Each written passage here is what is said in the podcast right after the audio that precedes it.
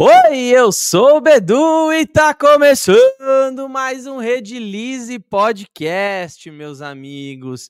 Mais um episódio, primeiro episódio do ano. Começar agradecendo aí todo mundo que acompanhou a, o Redilize Podcast no ano de 2023. Nosso Redilize Podcast aí já completou mais de dois anos já, né? Começou em julho de 21, não foi? Isso aí, cara. Julho, julho de 21, 22, julho, 2, 22, 23, dois anos e, e meio já, hein, Fabião? Muita dois anos e meio, aí, já passou bastante gente. Estamos no episódio 111, pessoal. E uma das principais novidades desse ano é, é que agora a gente está fazendo alguns episódios remotos também, né? Até a, a, gente até dá preferência muitas vezes por conta das dificuldades que é você ter um, um, uma boa conexão, um, assim, para funcionar online tem que dar tudo certo. Agora mesmo a gente estava, por exemplo, com alguns com alguns perrengues aqui para conectar com o Cícero tudo e por isso até peço desculpas a demora e o atraso. Mas esse ano a gente tá com essa nova, com essa nova, formato, esse né? novo formato de fazer mais episódios online, né? É, a gente sentiu aí uma, uma, uma grande, uma grande uh, aceitação por parte de vocês, né? Tanto para aplicações práticas ou bate-papos aqui também no, no online. E tem tanta e... gente de tão longe que a gente quer conhecer, Exatamente. Né? e eles querem vir também, e a distância acaba sendo um empecilho nisso, né, Exatamente, né, né? Assim, tem, tem muita gente incrível em todo o Brasil. O Cícero, se eu não me engano, ele vai falar a pouco, mas daqui a pouco, mas se eu não me engano, ele é do Nordeste, acho. E, e ele e ele é incrível, cara. Quando me, me alguém, alguém me encaminhou o, o trabalho dele Top, na, né? na, no Instagram, e além de trabalhos manuais muito legais, ele tem sempre uma pegada de trazer algum pensamento, de trazer alguma, de trazer alguma reflexão, né, para a gente sempre melhorar, né? Então acho que vai ser um papo muito legal. Não sei se ele já trabalhou com resina, não sei se ele já teve contato com resinas, mas isso na verdade pouco importa hoje, porque eu quero saber é da história dele eu quero saber como que ele tá, é, como que ele se chegou até uh, o Cícero Alencar de 2024, digamos assim. Boa. assim. Você que está chegando aí, já deixa o seu like, se inscreve no canal. Hoje a meta é bem simples, tá, pessoal? Meta tranquilinha.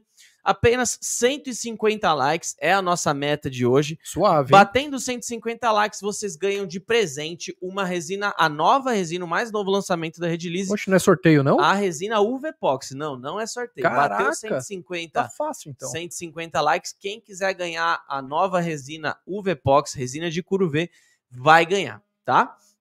É, bom, e antes de apresentar quem tá aqui na mesa, é, bom, melhor ainda, Melhor ainda, deu algum barulho aqui, hein? Ele desconectou, desconectou meu fone, alguma acho. coisa? Deu algum barulhinho aqui. Acho que desconectou. Deu algum barulhinho aqui. Desconectou de alguma player. coisa? Tá de boa? É?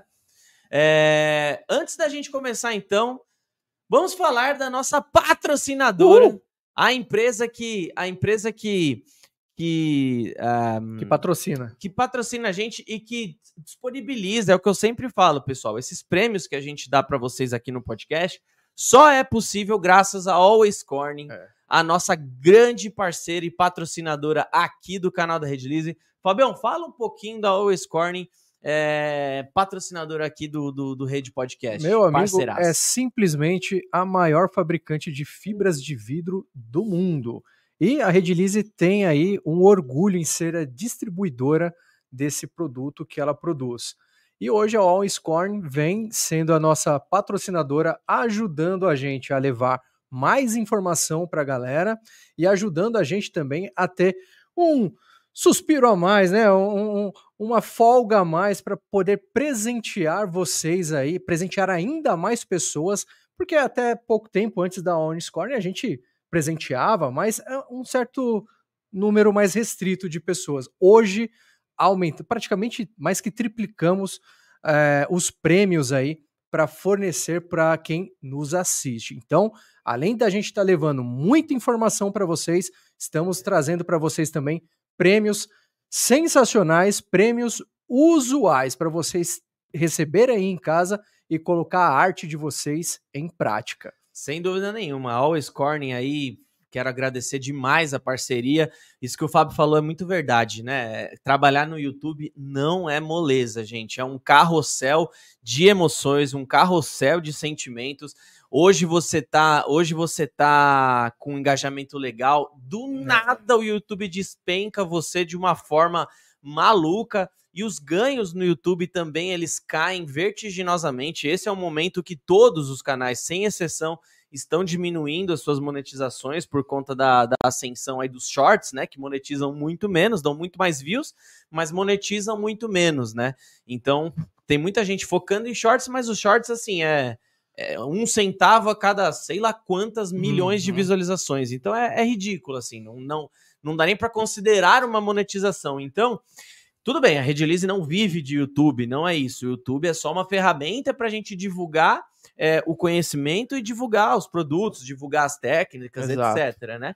Mas é muito importante ter um apoio, por que não financeiro, para a gente poder tocar o negócio da forma que a gente gosta, né? Com Exato. bom conteúdo.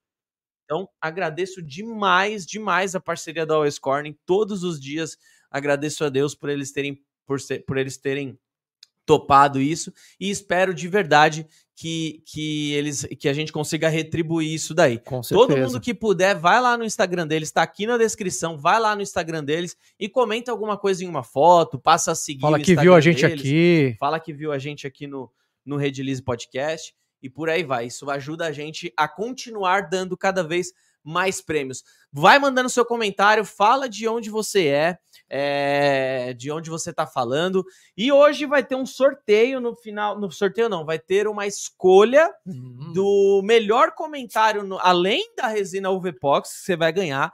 No final do podcast, o Tom Hanks vai escolher o melhor comentário, o melhor comentário aqui no nosso, na nossa, no nosso chat vai ganhar um, um, curso de mesas resinadas da Multieduc, totalmente na faixa. E qual que é o melhor, é, respondendo qual pergunta? O que, que o artesanato representa para você?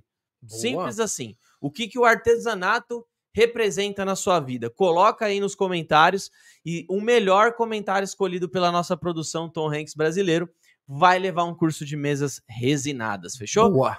Sem mais delongas, Fabião tá de volta aqui para bater esse papo com a gente. Sem mais delongas, o pessoal já tá entrando aí. Compartilha na, na nos grupos aí de WhatsApp, de, de Telegram, Instagram. Compartilha em todo lugar aí, falando que nós estamos é, disponibilizando hoje o Vpox totalmente de brinde, hein, pessoal? Qual que é a meta? Meta de 150 tá likes. Fácil. Batendo a primeira meta, a gente cria uma segunda e aumenta esse prêmio aumenta aí. Aumenta o prêmio, hein? Fechou? Então, chama todo mundo aí. Likes. Com vocês, meus amigos, vou colocar ele aqui na tela.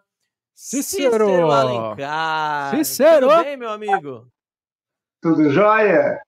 Tudo certo, graças a Deus. Você consegue nos ouvir bem agora, né? Tô ouvindo bem, vocês?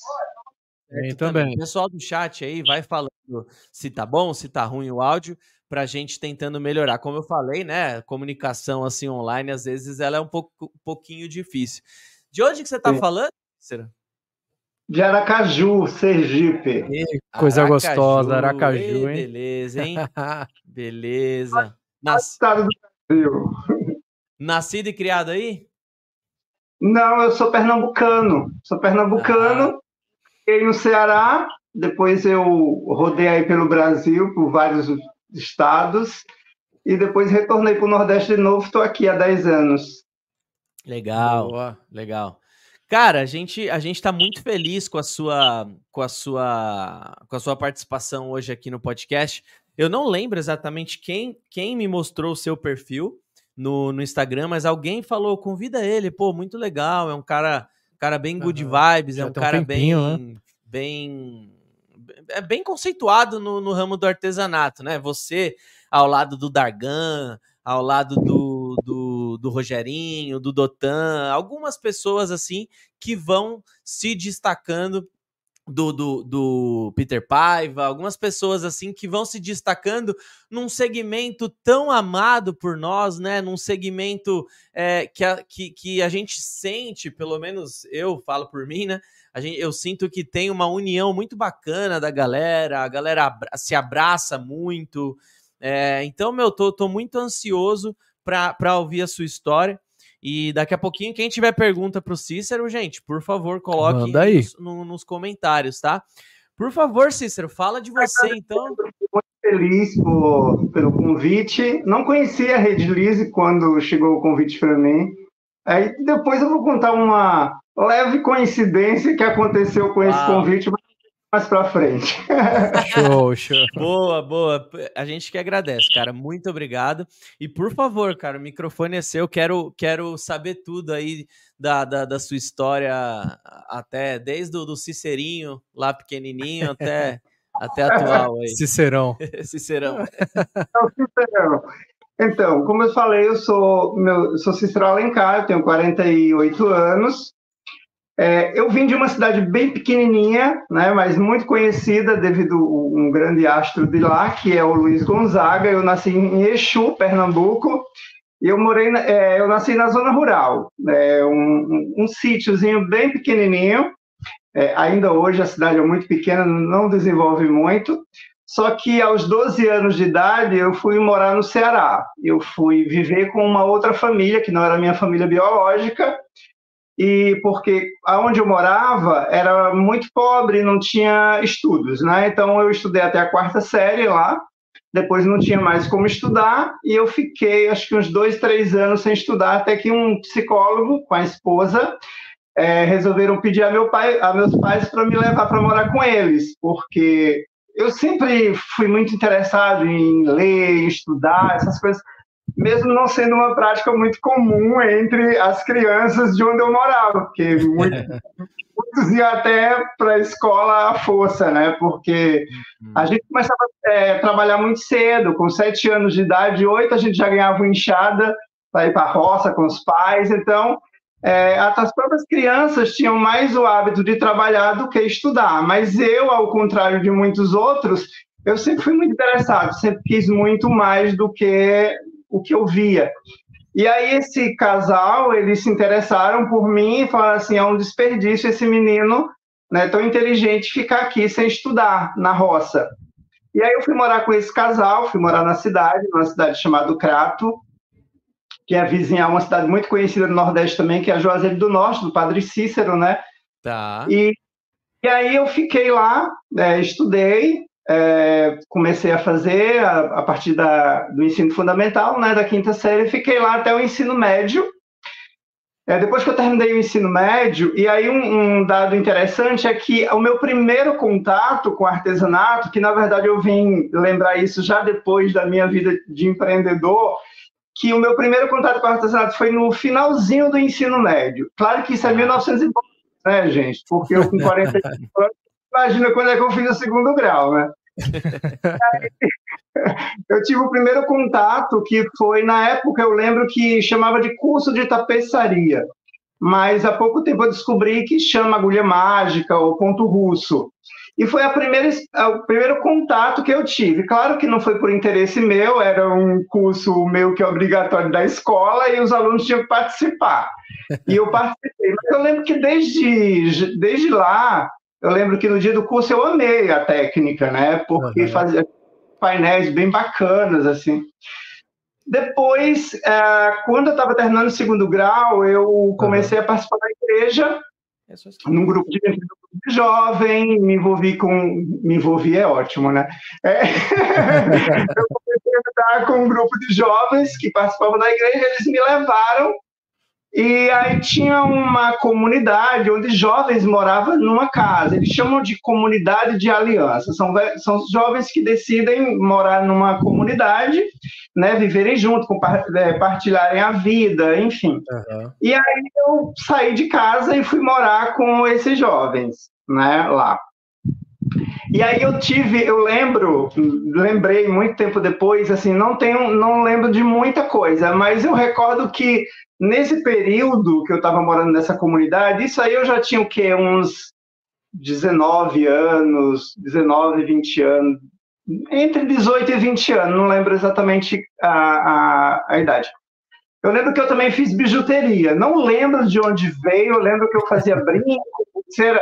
Eu não sei quem me deu, não sei se foi eu que comprei, eu não consigo lembrar. Eu só lembro que eu fazia. Já fazendo. Coisa, é, para ganhar um dinheirinho. E eu lembro que era coisa assim, não era nada estratégico, não. Era tipo, ah, eu preciso ganhar um dinheirinho, vou fazer alguma coisa. Uhum. Até que eu sempre tive, desde pequeno, é, eu tinha uma coisa meio sem sentido, nem eu entendia, que eu tinha uma missão, né?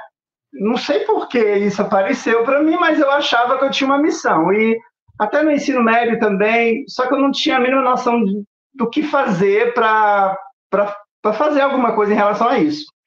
Até que quando eu estava nessa comunidade de, com jovens, foram os frades de, de Recife fazer uma missão. Uhum. Como eu estava na igreja, que eu vi a vida deles, o trabalho deles, eu achei muito encantador. Eu, eu, sempre gostei muito de falar, né? Vocês vão ver, pelo amor de Deus, fala, senão não deixo ninguém falar. Ah, não, a gente quer ouvir.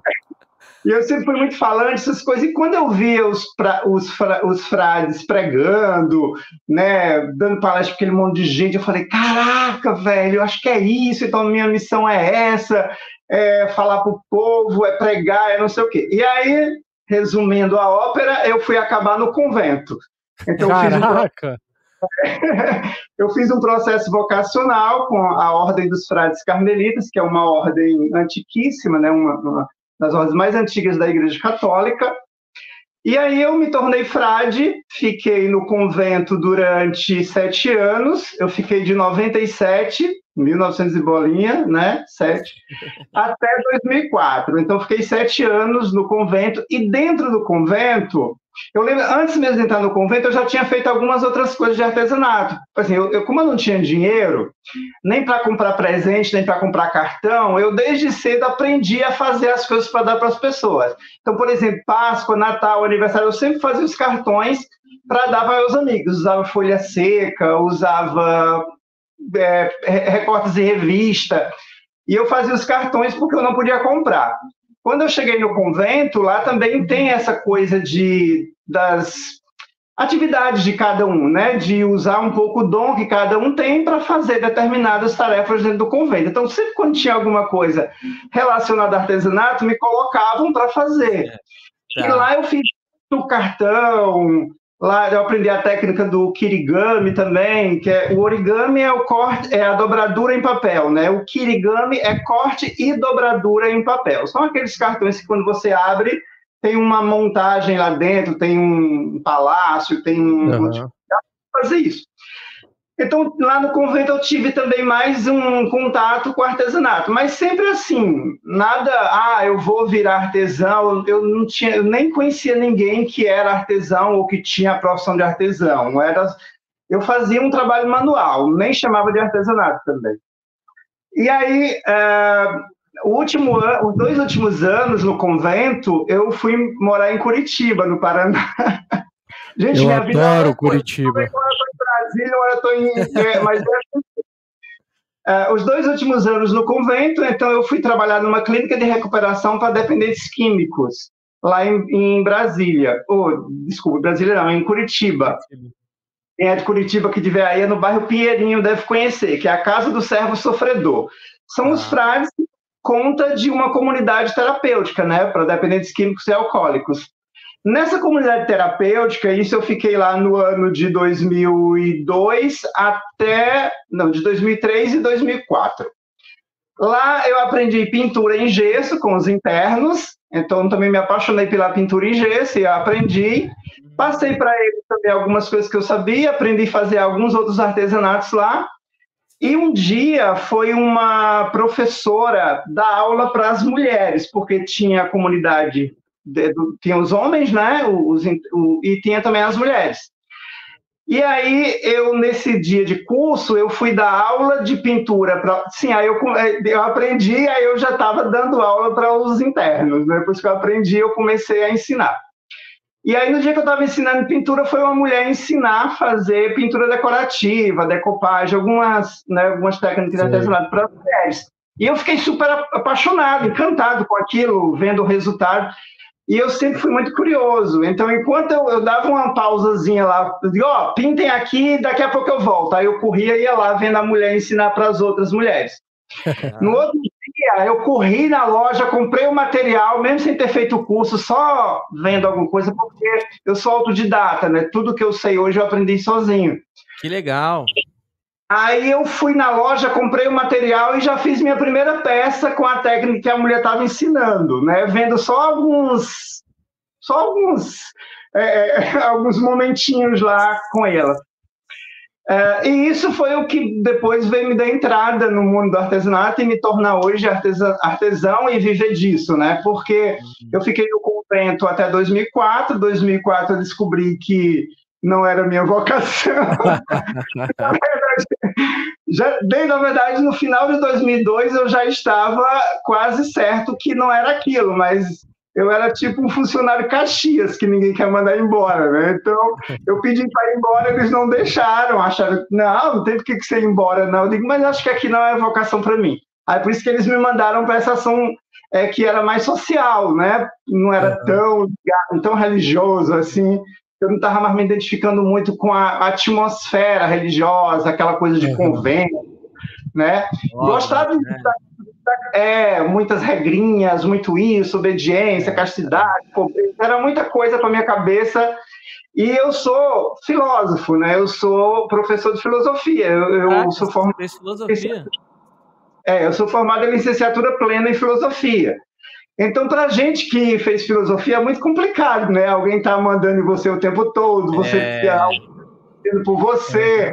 Aí você fica e... se questionando é, até... o porquê que tá, eu tenho que fazer isso. É, não, o pior é que a gente questiona e geralmente não é bem visto quem, quem questiona é, demais. Verdade.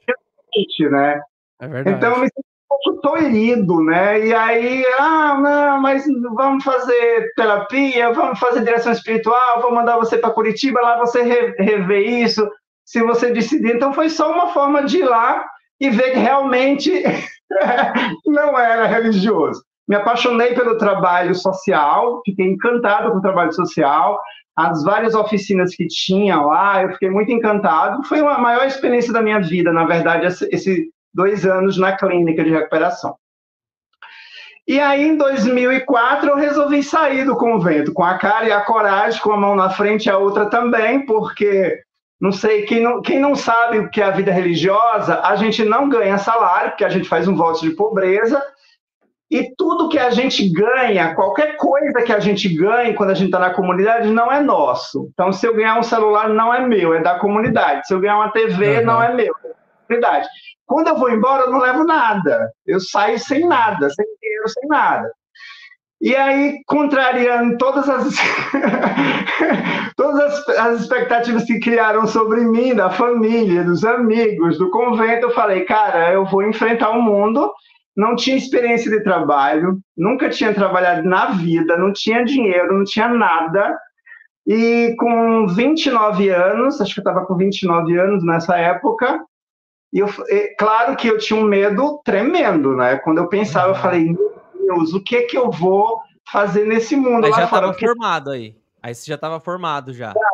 Já, já era formado em filosofia. E chegou a pensar em, em, em ir para alguma coisa nessa área, tipo professor, alguma coisa? Não, na verdade não, porque assim, é, uma coisa muito interessante em quem vive em convento e comunidades religiosas, geralmente, ainda mais eu, eu entrei muito ingênuo, né? Porque eu saí é, de casa, fui para uma comunidade religiosa, onde tem toda aquela a, gente é meio que protegido, sabe, do mundo. É, uma outra, é um outro mundo, é um uhum. mundo de amor ao próximo, onde você não vê muita maldade. Então, você tem um, um olhar muito ingênuo sobre o mundo. Sim. E aí, quando eu vi algumas coisas lá de fora, e até que eu sabia de amigos, né, problema na empresa, um querendo derrubar o outro, né, eu falei, cara, sabe assim, pegar um, uma criança e jogar, sabe? É, eu me senti, como você vai competir com essa galera, né? Eu sabia, cara, eu morria de medo como é que eu ia trabalhar. E como é chegar trabalhar numa empresa? E eu era um adulto já, tinha 29 anos, né? Mas eu não trabalhei antes, então eu não sabia como era, morria de medo. Eu, eu, eu ficava me imaginando assim, como é que vai ser? O que que faz no primeiro dia de trabalho quando a gente chega lá? Como é? Eu não sabia. Então eu, eu a sorte que eu tinha, eu tenho muitos amigos, sempre fui muito querido.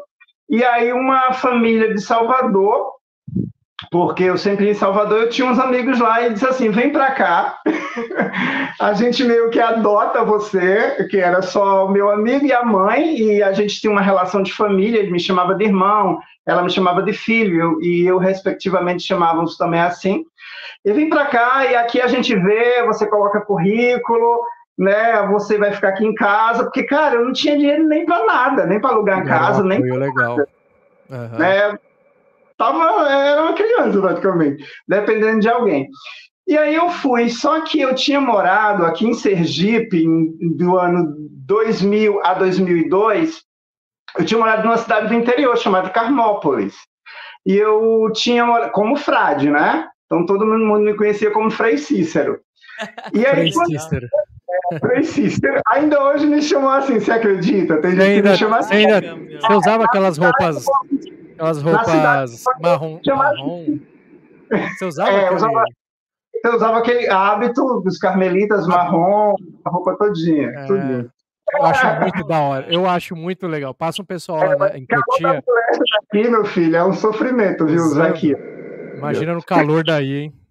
É, eu tô aqui no suor, eu que moro perto da praia, tem uma brisa maravilhosa, mas o, o calor aqui tá insuportável. E aí o que aconteceu? Quando eu cheguei de, no final de 2004, é, lá em Salvador, levei todas as minhas malas para casa do, do, do, meu amigo, mas assim, sem saber nem o que fazer. Claro que quando eu cheguei lá, meu amigo falou assim: ah, coloca currículo, vamos colocar currículo nas escolas, porque é por causa da tua formação. Eu digo, é, né? porque eu não, sabia, eu não sabia nem o que, é que eu ia trabalhar. É, e aí eu, eu, coloquei alguns currículos lá, só que eu vim para a posse do prefeito de Carmópolis, porque eu moro, eu moro do lado de Salvador, né? Aracaju é do lado de Salvador, são dois estados bem próximos. Então eu vim de lá, eu falei assim, eu vou para Carmópolis porque eu quero participar da posse do prefeito, né? Que eu conhecia, que é meu amigo, no dia primeiro. E aí eu espalhei currículo em Salvador e vim passar o final de ano aqui em Aracaju na, em Aracaju não, em Sergipe, né, que tem Aracaju, só que no, no, interior. E aí, na posse do prefeito, um dia da posse, fui falar com ele, parabenizar, e ele falou assim, aí, Frei, tudo bem? Eu digo, então, não sei se eu sabe, eu não sou mais Frei, não, né? Eu saí, eu saí do E aí, você está fazendo o quê? Eu digo, então, no momento eu não estou fazendo nada, porque eu cheguei agora, né, de, de, de Curitiba, eu saí do convento e eu estou procurando emprego. E aí ele falou assim: tem como você fazer um projeto de ação social e levar para a Secretaria de Ação Social semana que vem? Eu digo, eu acho que tem, acho que sim. Ele, então, faça um projeto e vai lá falar com a dona Berenice, que era a secretária né, de Ação Social. Digo, beleza. Só que eu saí assim, meu Deus, como diabo é que faz um projeto? Não sabia nem como diabo é que fazia um projeto de ação social, nem de nada. Fazer projeto de, de faculdade, mas de, de...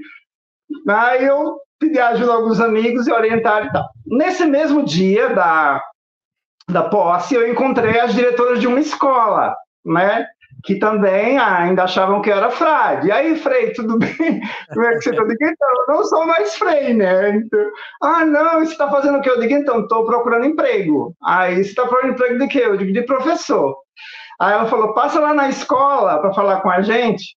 Aí, nessa ida para aqui, para Sergipe, eu consegui um emprego de professor numa escola e um emprego na prefeitura. Depois eu fiz o projeto, levei lá, foi aprovado. Logo dois, hein? Dois. Imagina. É, Preocupado em como conseguir um, já conseguiu dois. E, e, e, olha só, foi muito legal porque na prefeitura eu trabalhava até uma hora e na escola eu entrava uma. Mas como a prefeitura sabe como é, né? Eu saí alguns minutos antes para poder dar chegar na escola, e era muito pertinho. E aí eu voltei para Salvador, peguei minhas malas, falei, gente, eu não vou ficar aqui não, porque, porque eu consegui dois empregos lá em Sergipe, então vou morar de novo em Carmópolis. Já tinha morado três anos, gosto da cidade, é uma cidade pequenininha. E aí pronto, e aí a cidade, cara, me abraçou. A cidade, eu pensei, eu morria de medo, né? Porque esse pessoal de igreja fiel, eles são muito, tem alguns que são muito né, rigorosos, assim, ah, não é mais freia, então. Né? Mas muito pelo contrário, a, a, a cidade ficou sabendo, cara, choveu uma foi uma chuva de doações, uma deu fogão, a outra deu armário, a outra deu a cama, a outra deu tapete, outra deu pratos. Praticamente a cidade montou uma casinha para mim. Eu aluguei uma casa, né? E a cidade se juntou várias pessoas e praticamente eles montaram a minha casa. Eu lembro que eu comprei pouquíssima coisa para casa quando eu, quando eu me mudei, porque a cidade me abraçou. E eu fiquei, claro, até eu sair de lá me chamavam de Frei, ninguém me chamava de Cícero, né? Ou então chamavam de mudar, alguns mudaram para professor, porque aí agora eu não era mais o Frei, eu era o professor da cidade. Cidade pequena, todo mundo se conhece, né? Então todo mundo fala de todo mundo, então é, já tinha rolado que eu tinha saído do convento e que agora era professor.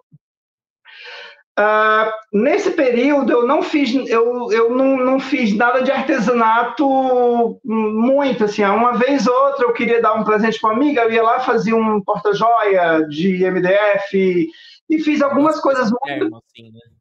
isso é algo muito mas sem pretensão tipo ah é o aniversário de fulana acho que eu vou fazer um porta joia para ela porque eu sei fazer enfim fiquei lá até 2007 2007 eu fiz dois vestibulares federal para arte cênica, porque eu faço teatro desde criança, desde criança não, desde adolescente, teatro.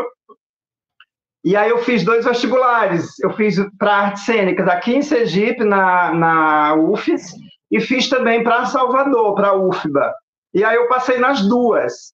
Como eu passei nas duas, Lá em Salvador, a escola de teatro tinha 50 anos, então aqui em Sergipe era o primeiro ano que ia ter esse curso. Então lá vai eu de volta para Salvador. Caraca! Aí eu saí da escola, saí da prefeitura, porque a, estudar artes cênicas em Salvador, Lázaro Ramos tinha saído de lá, Wagner Moura tinha saído de lá, então estudar na mesma escola que eu ia estudar, então falei, pô, eu vou para onde os grandes estudaram e saíram, né? Então fui para Salvador, aí voltei para casa do meu amigo. De novo. Aquele amigo me acolheu de novo, ele com a mãe. Aí quando cheguei lá, eu consegui emprego de telemarketing, e aí fui trabalhar de telemarketing. Saí de diretor de divisão em assistência da prefeitura, que eu tinha um cargo de direção na prefeitura, e aí eu fui trabalhar de telemarketing até para me dar um pouco mais de liberdade devido às é, a Universidade Federal, né, que exige um pouco da gente de, de horários e tal. Uhum. Uh, lá eu fiz alguns artesanatos também, aqui e acolá, eu ia lá no, na rua 7 de setembro, comprava algumas coisas, fazia alguma coisinha para dar de presente para alguém, final de ano, essas coisas. Mas uh, queria me formar na universidade e depois ir trabalhar nessa área. Só que eu me apaixonei em 2008. Cara, minha vida é uma loucura, velho. Se Aí, apaixonou por outra arte ou por alguém? Não, por alguém. Ah. e aí, uh, eu resolvi ir embora em junho de 2008. Fiquei um ano e meio fazendo federal. E aí, eu resolvi ir embora para Brasília. Né? Tudo isso é para a gente chegar no artesanato, gente. Mas eu até porque minha história é bem longa, né? dá para fazer uma trilogia. E aí, quando eu cheguei, eu fui embora para Brasília de Malicuia, abandonei o trabalho, pedi as contas do trabalho, é, abandonei a faculdade e cheguei em Brasília mais uma vez com a cara e com a coragem, praticamente sem dinheiro, porque telemarketing ganhou uma miséria, né? Então só dava para pagar as contas mesmo, não tinha dinheiro guardado. E, o, e, e aí eu fui para teatro nunca mais, nunca mais fez? Teatro. Você não. chegou a terminar? O teatro não, não. as artes cênicas. Eu fiz só um ano e meio. Eu fiz um ano e meio. Não cheguei a terminar, não. Depois eu fiz alguma coisa muito, muito pouquinho, assim, só alguma participação, alguma coisa. Eu tinha um personagem também, mas depois que eu entrei no artesanato, não deu para dividir as coisas, não. Ah, tive que ficar. Quando eu cheguei em Brasília, desempregado. Aí eu morava com minha sogra e minha sogra trabalhava no Extra, né, no, na, no supermercado. E assim, eu comecei a colocar currículo, fiz algumas entrevistas, mas estava bem difícil conseguir, até que minha minha sogra conseguiu um emprego para mim no Extra. Eu fiquei 13 dias. 13 dias? Na verdade, ela conseguiu para mim, foi bem interessante que ela conseguiu para mim um emprego de era ah, esqueci o nomezinho. É tipo como fosse inspetor de qualidade. É, o, o nome não é, é um outro nome parecido com esse. Só que não tinha trabalho, porque assim, tipo, ele chegava um caminhão, você tinha que ir lá conferir a mercadoria, validar essas coisas, depois não tinha mais o que fazer. Uhum. Né? E aí o meu chefe, ele ficava me colocando em tudo que era lugar para eu. Ele colocava no caixa, colocava para carregar. É, eu era um, um Esse chefe. É, ele, ele, aí assim, se você não está fazendo nada, e aí colocava, até que eu me vi na, nas docas. Não sei se vocês, vocês conhecem as docas, sim, sim, docas sim. Uhum. Né? onde são os peão mesmo. Eu sou frouxo e sou magrinho, não gosto de ser pesado. Nunca... sou frouxo magrinho. É, é, e aí eu via os caras lá, tudo assim, tudo parrudo lá, e eu bem magrinho lá, morrendo, todo sujo, até que teve um dia no final do dia, cara, eu tava todo sujo. Eu tava, eu lembro que eu tava usando uma camisa branca, todo sujo. E eu olhava para aqueles caras que estavam lá, eu falei assim, eu disse, caraca, velho, o que, que eu tô fazendo aqui? Né? Eu disse, cara, eu, eu fiz filosofia, eu sou formado, eu tô aqui junto com os peão que tem ensino fundamental, porque o pessoal das docas não precisava de ensino médio. Superior. É, nem médio. Ah, só tá trabalhar na DOCA só precisava do ensino fundamental. Eu falei, eu estou trabalhando, carregando peso, carregando pallet, empurrando caixa, todo sujo. O que, que eu estou fazendo da minha vida? Naquele dia eu fui para casa, assim, arrasado. Quando eu cheguei lá que minha sogra viu, minha sogra chorou. Ela chorou e disse assim, meu filho, é...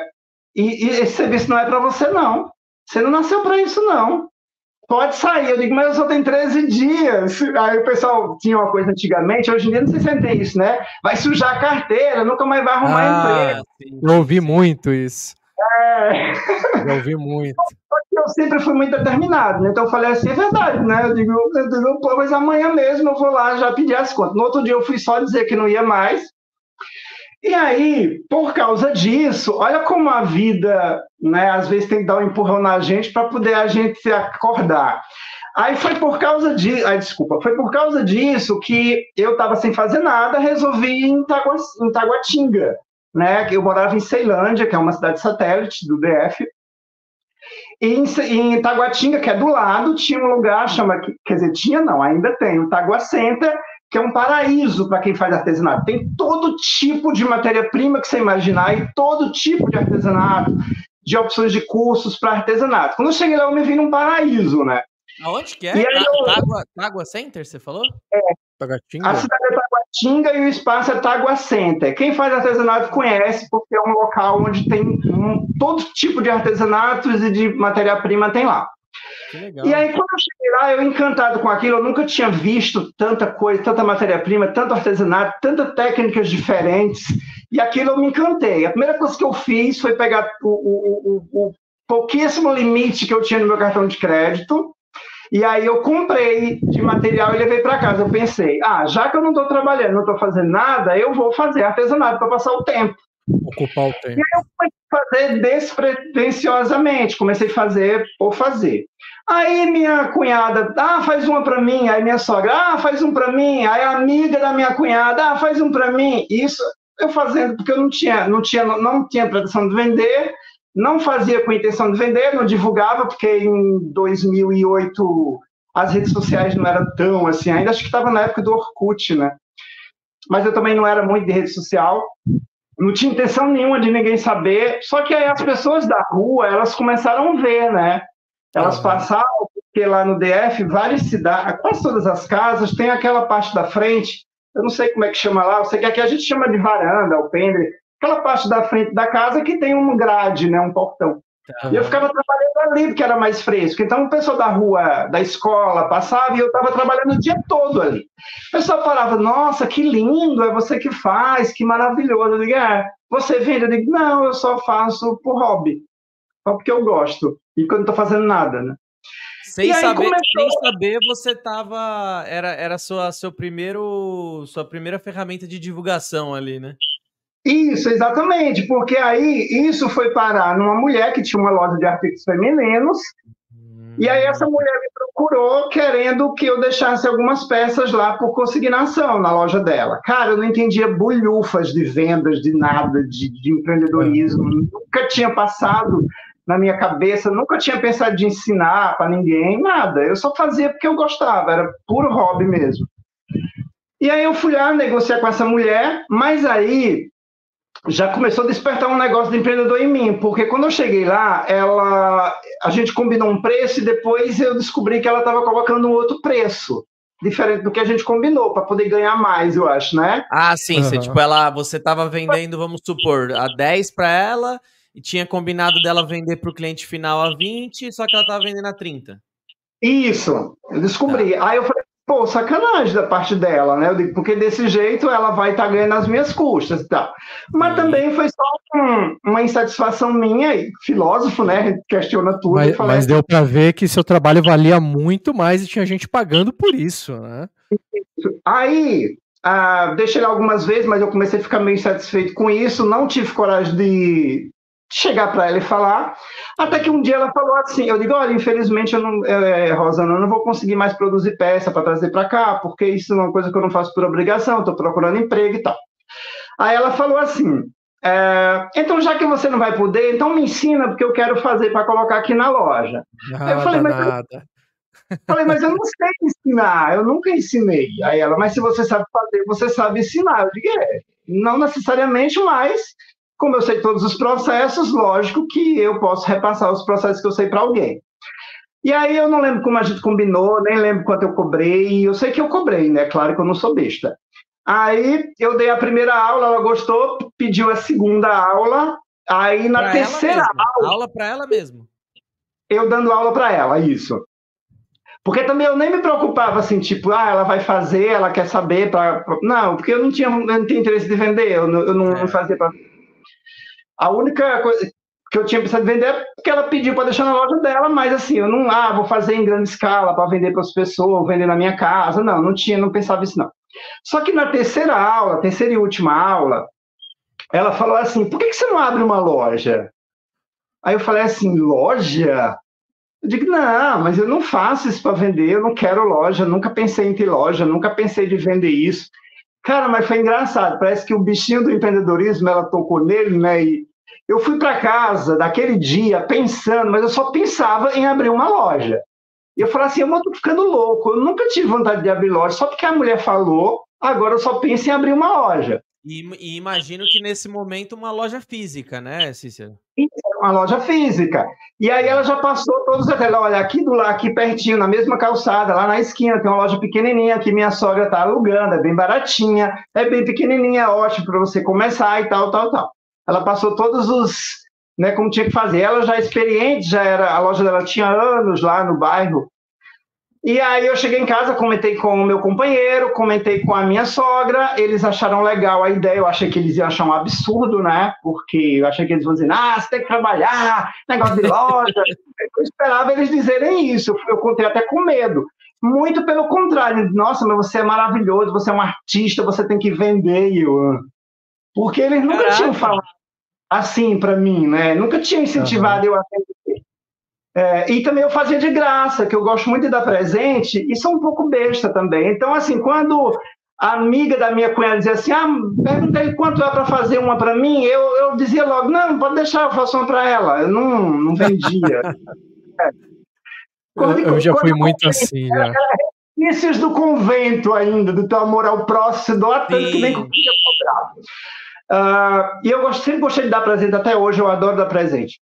E aí eles me deram maior força, vamos ver, vamos como é que faz, não sei o quê, e vamos ver, vamos perguntar quanto é a loja, vamos perguntar é, é, por quanto ela faz. E eu digo, ah, então tá, né? Só que quando eu fui lá, é, quando eu fui procurar a senhora, ela tinha alugado. Ela tinha alugado para outra pessoa. Aí eu voltei arrasado para casa e falei: ah, é porque não tinha que ser mesmo. Não era para mim. É, não era para mim, aquela coisa toda. É vontade de Deus, a gente estava muito na vontade de Deus, então se fosse vontade de Deus, estava lá, enfim. E aí, beleza, aí eu, eu ainda, ainda reza, orava, rezava, né? E aí eu, eu disse assim, Senhor, mesmo assim, mesmo tendo alugada, se tiver que ser minha, que é, é, sei lá, que aconteça alguma coisa e que essa loja volte para mim. Se tiver que ser meu, se for, tudo bem, eu vou entender. Manda um sinal. Cara, quando foi dois dias depois, a, a minha amiga, a dona da loja, disse assim: Cícero, é, a mulher que tinha alugado a loja da minha sogra, ela desistiu do negócio, ela já Caraca. tinha pagado nada, só faltava ela pegar a, a chave, mas a gente não sabe por quê, mas ela desistiu, ela não vai, não vai mais abrir a lanchonete que ela ia abrir lá. A loja está para alugar. Aí eu de caraca. Aí eu imagino. Deus. É, caraca, Deus. Essa é minha. E aí eu fui lá, aí, aí, olha só, eu comecei meu negócio com 500 reais emprestado do Banco do Brasil. Aí, como eu não Uau. tinha dinheiro, eu fui ver na minha conta do Banco do Brasil, que era a minha conta salário, se tinha algum dinheiro disponível para crédito, para empréstimo. E só tinha 500 reais. Aí tinha 500 reais é, na minha conta disponível. Acho que era aquele, como é que chama? Um dinheiro que não é nosso que a gente pega, esqueci o nome agora. Ah, é. Cheque especial. Isso, é o cheque isso, especial. Isso, 500 reais.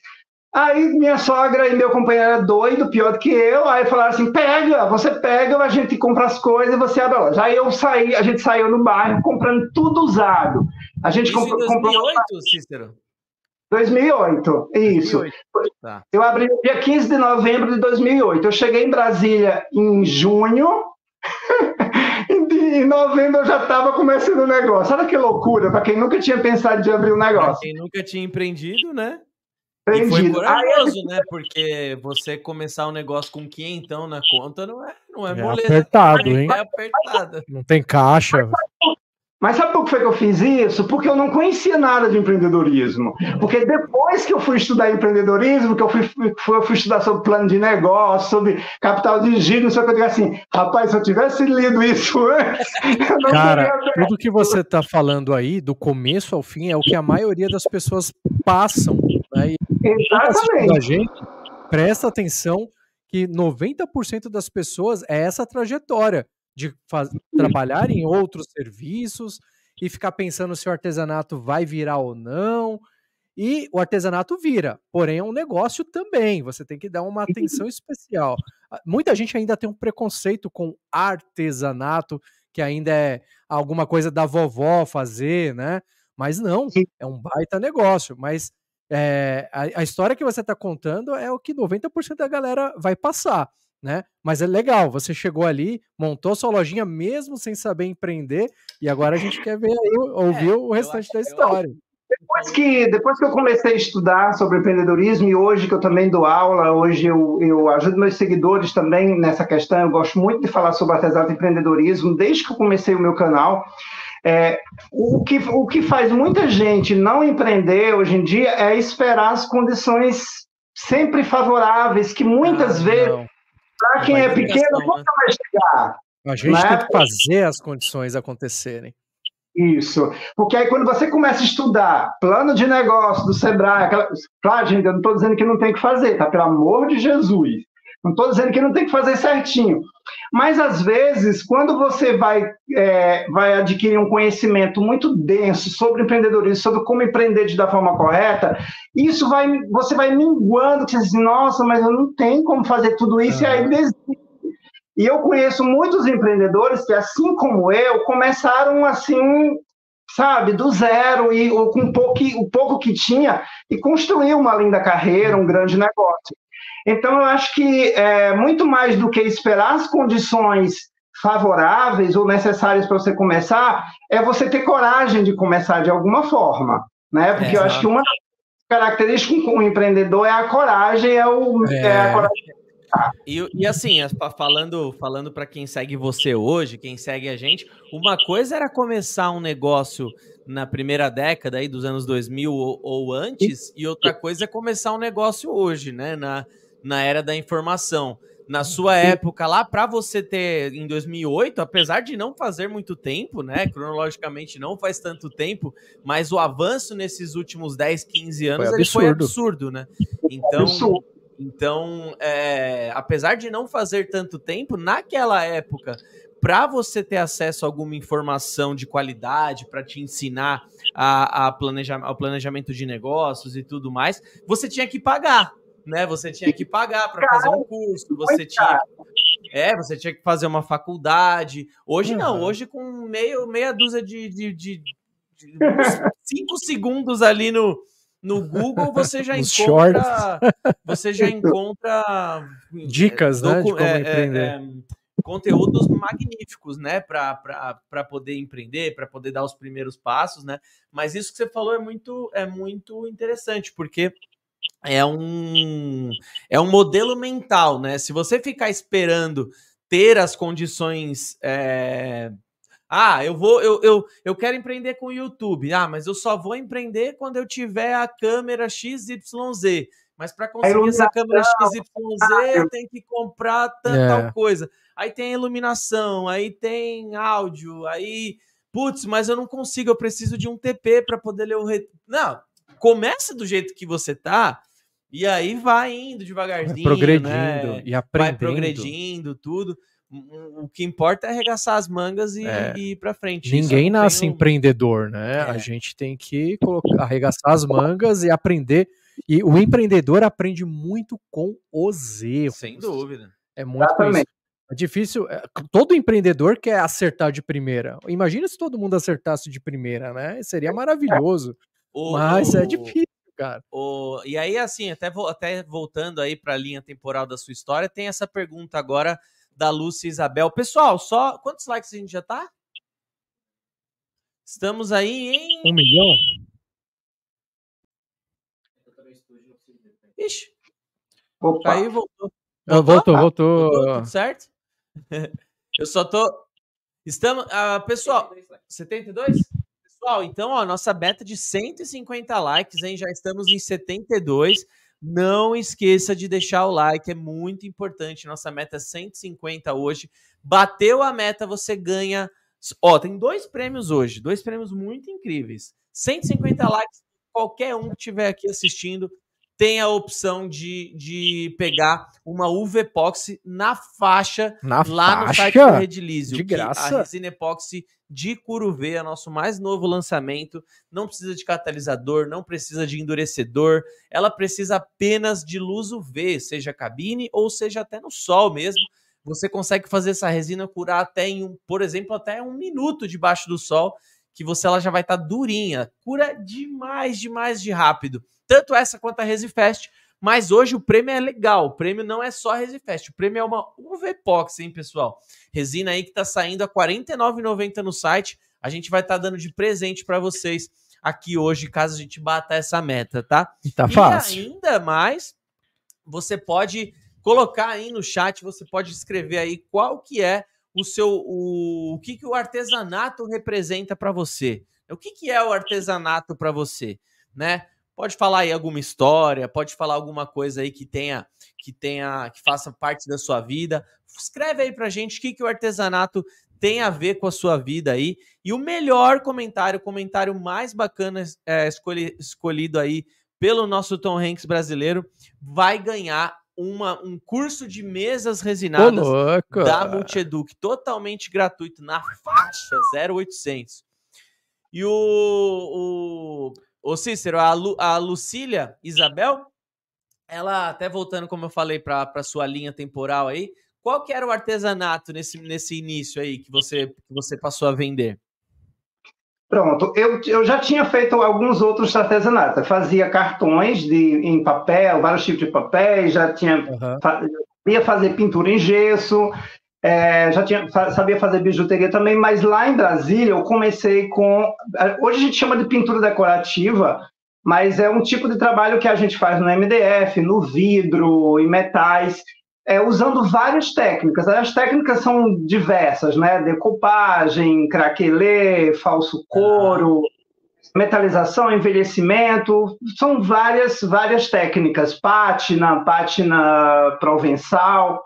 Então, são várias técnicas que a gente dá o nome de pintura decorativa. Aí eu fazia, eu trabalhava mais com MDF, né, com peças em MDF, mas também eu fazia em vidro, é, em plástico, em metais.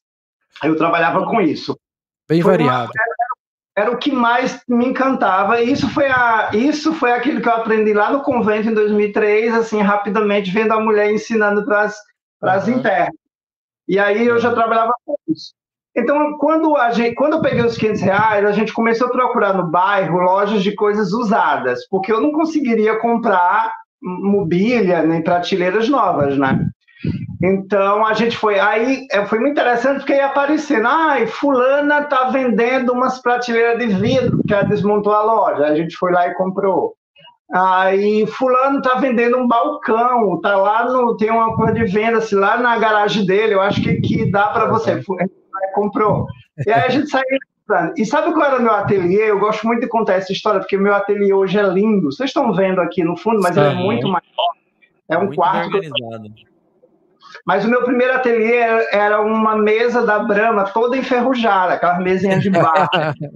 é comecei nela, inclusive quando eu abri minha loja, até eu me mudar para uma loja maior, ela era minha, minha, meu ateliê, porque eu não tinha onde trabalhar, então eu acho que minha, foi minha sogra que me deu, acho, uma mesinha de ferro, como era muito feia, muito suja, enferrujada, eu cobria com, com plástico, né, com uma lona, para poder as pessoas não verem que era toda estragada. Mas, assim, nem. Para mim era o meu ateliê, eu não ficava para, ah, eu queria ter um ateliê bonito, maior. Não, nem tinha, nem pensava nisso. Depois que eu fui vendo e vendo outros artesãos e conhecendo lojas, quando eu fui descobrindo esse mundo. Pegando referências, um... né?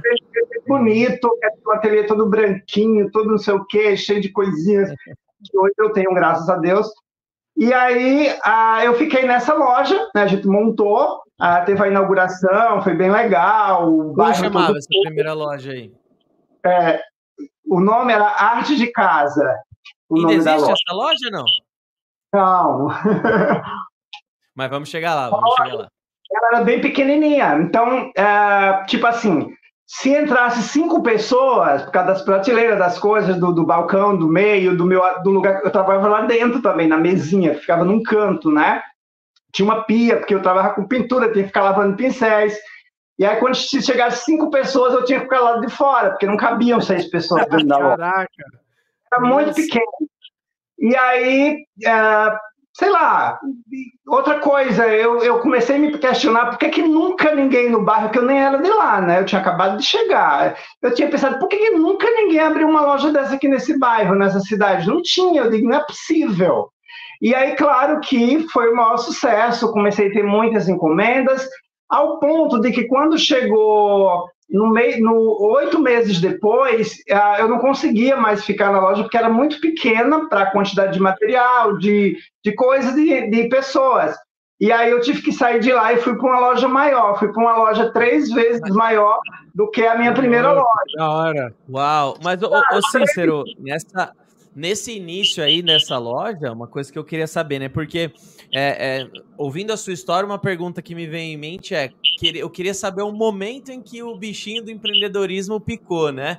E, e, e, foi, e foi no momento em que a moça falou para você por que você não abre uma loja, né? Isso que você tinha falado, né? Aí, aí a, minha, a minha pergunta é, tipo assim, em, em que momento você juntou de fato o artesanato com o empreendedorismo. Foi esse. É, mas assim, nesse início, quais foram as suas principais dificuldades, assim, como, como empreendedor? É, imagino que tenha sido mais administrativo do que operacional, né? Você estava sozinho?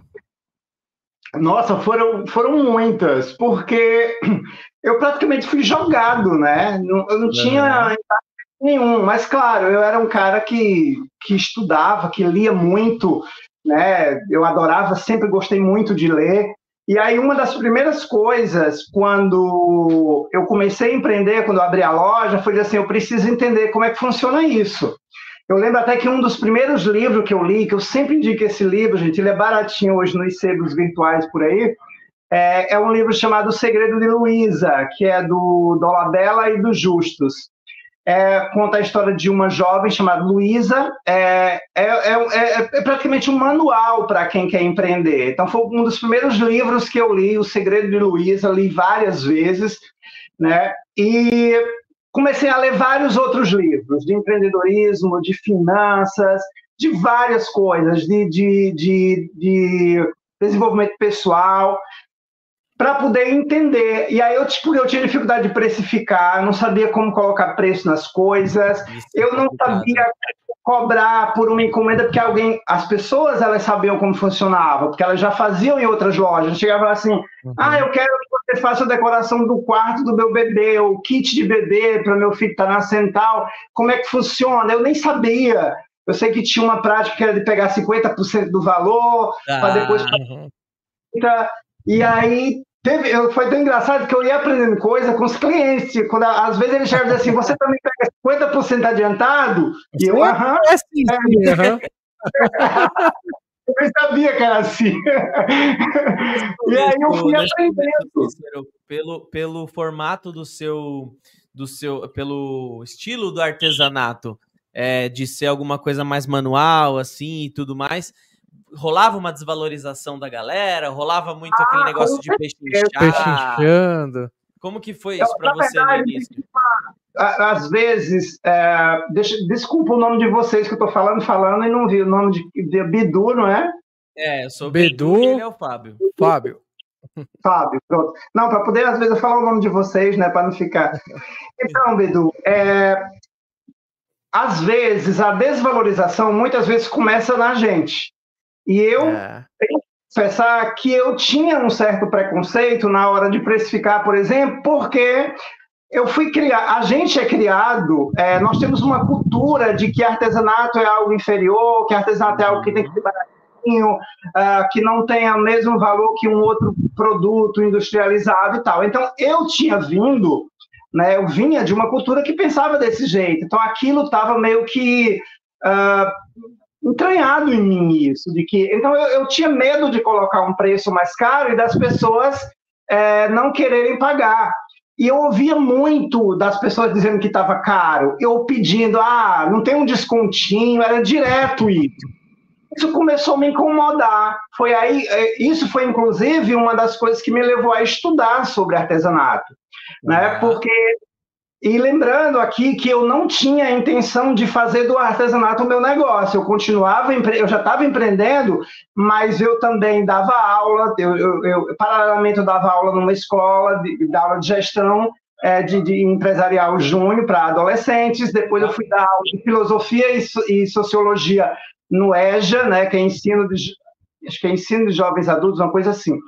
Então eu tinha, eu também dava aula paralelamente. Por quê? Porque eu não acreditava que só o artesanato ia, é, eu ia sobreviver só do artesanato. Então não era mais um hobby, mas não era a minha renda principal e nem era o meu desejo de viver só daquilo. Eu não tinha essa pretensão, porque eu particularmente não acreditava que era possível, porque eu tinha ainda essa visão de que artesanato não dava dinheiro suficiente para me manter, para fazer disso o meu negócio, uma carreira e tudo mais. Então, eu era como muitos artesãos que faz para ter uma renda extra, para ganhar um dinheirinho a mais, para complementar né, a, a, a receita de casa. Eu pensava desse jeito. Então, quando eu comecei a ver, por exemplo, tinha gente lá que era muito cara de pau, velho. Eles são muito cara de pau. Chegassem assim, quinzão paga, sabe? Tipo. tem muito disso. Né? era 25 reais. Lá tinha um, uma, um porta-joia, caixinha lá que era 25 reais. A pessoa chegava assim. Chão, né? É, quinzão paga. Nossa, você ah, então, foi 30 pau só de material e, e dois dias fazendo.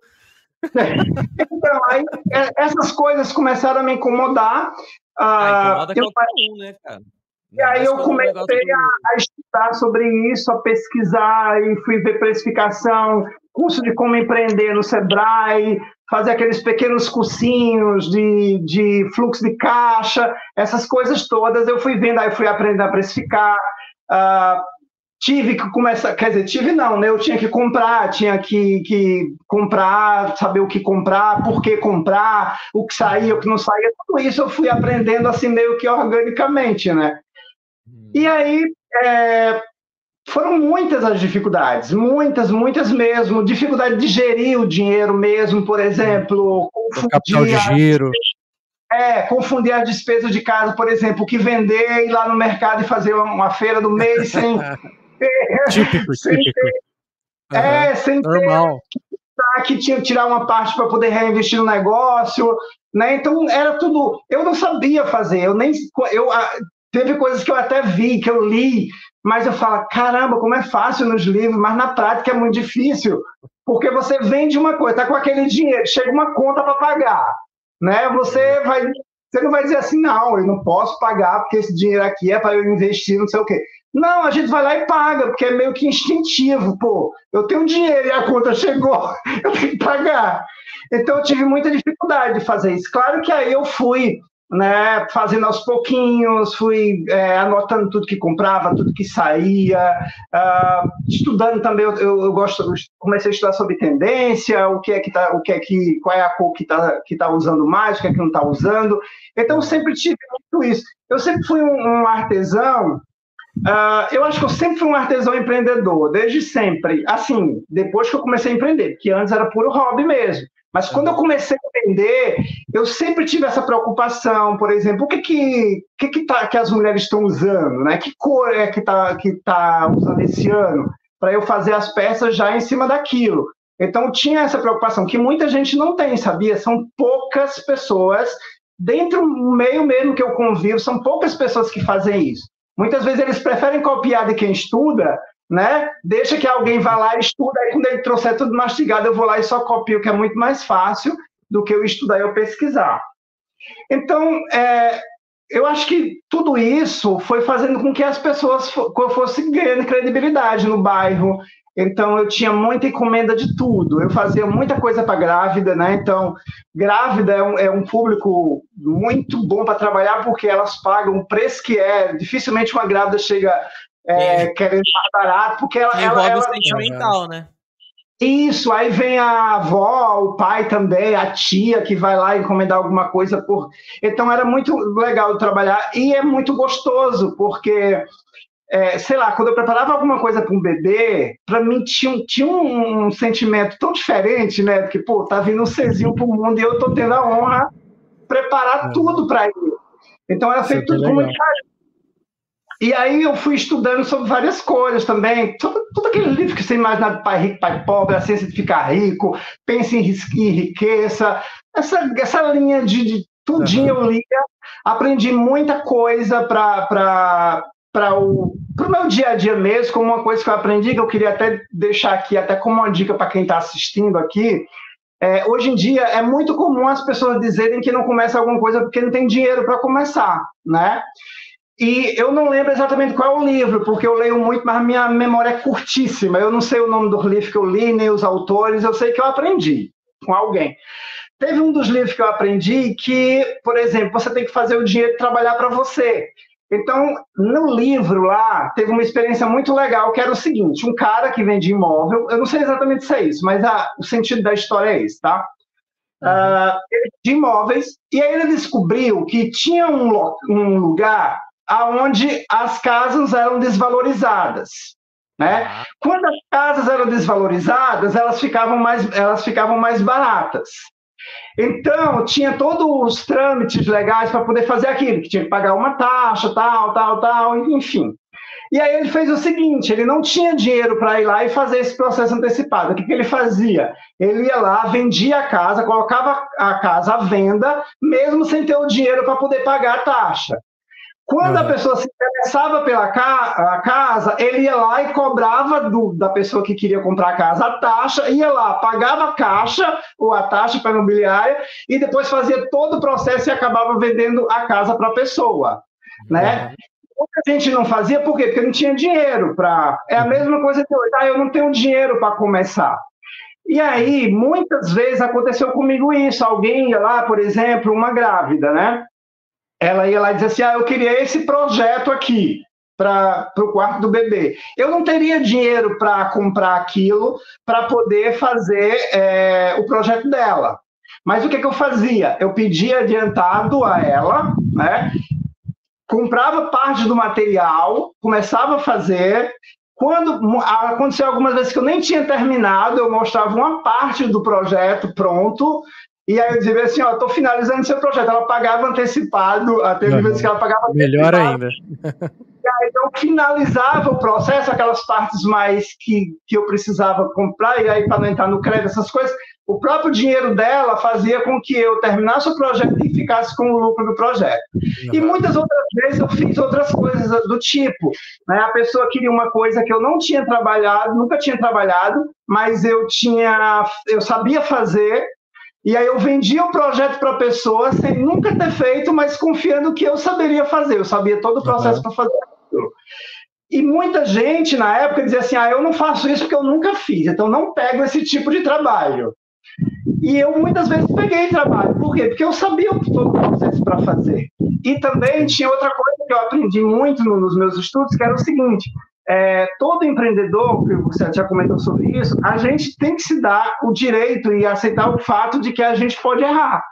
Então, por exemplo, é, quando eu pegava um projeto para mim, que era um projeto que eu nunca tinha feito, mas que, pelo conhecer os processos, eu, eu imaginar que daria conta de fazer, eu pedia sempre um tempo maior, me dar uma margem de erro. Porque aí, se eu fizesse, eu errasse, eu dizia assim, ah, tudo bem, eu podia corrigir, podia é, trabalhar em cima daquilo que não deu certo. Eu e se não errasse, tempo. você entregava antecipado, melhor ainda. Exatamente. Então, assim, são coisas que a gente, que isso a gente aprende estudando, pesquisando, tudo isso, e que você, e que você faz a diferença.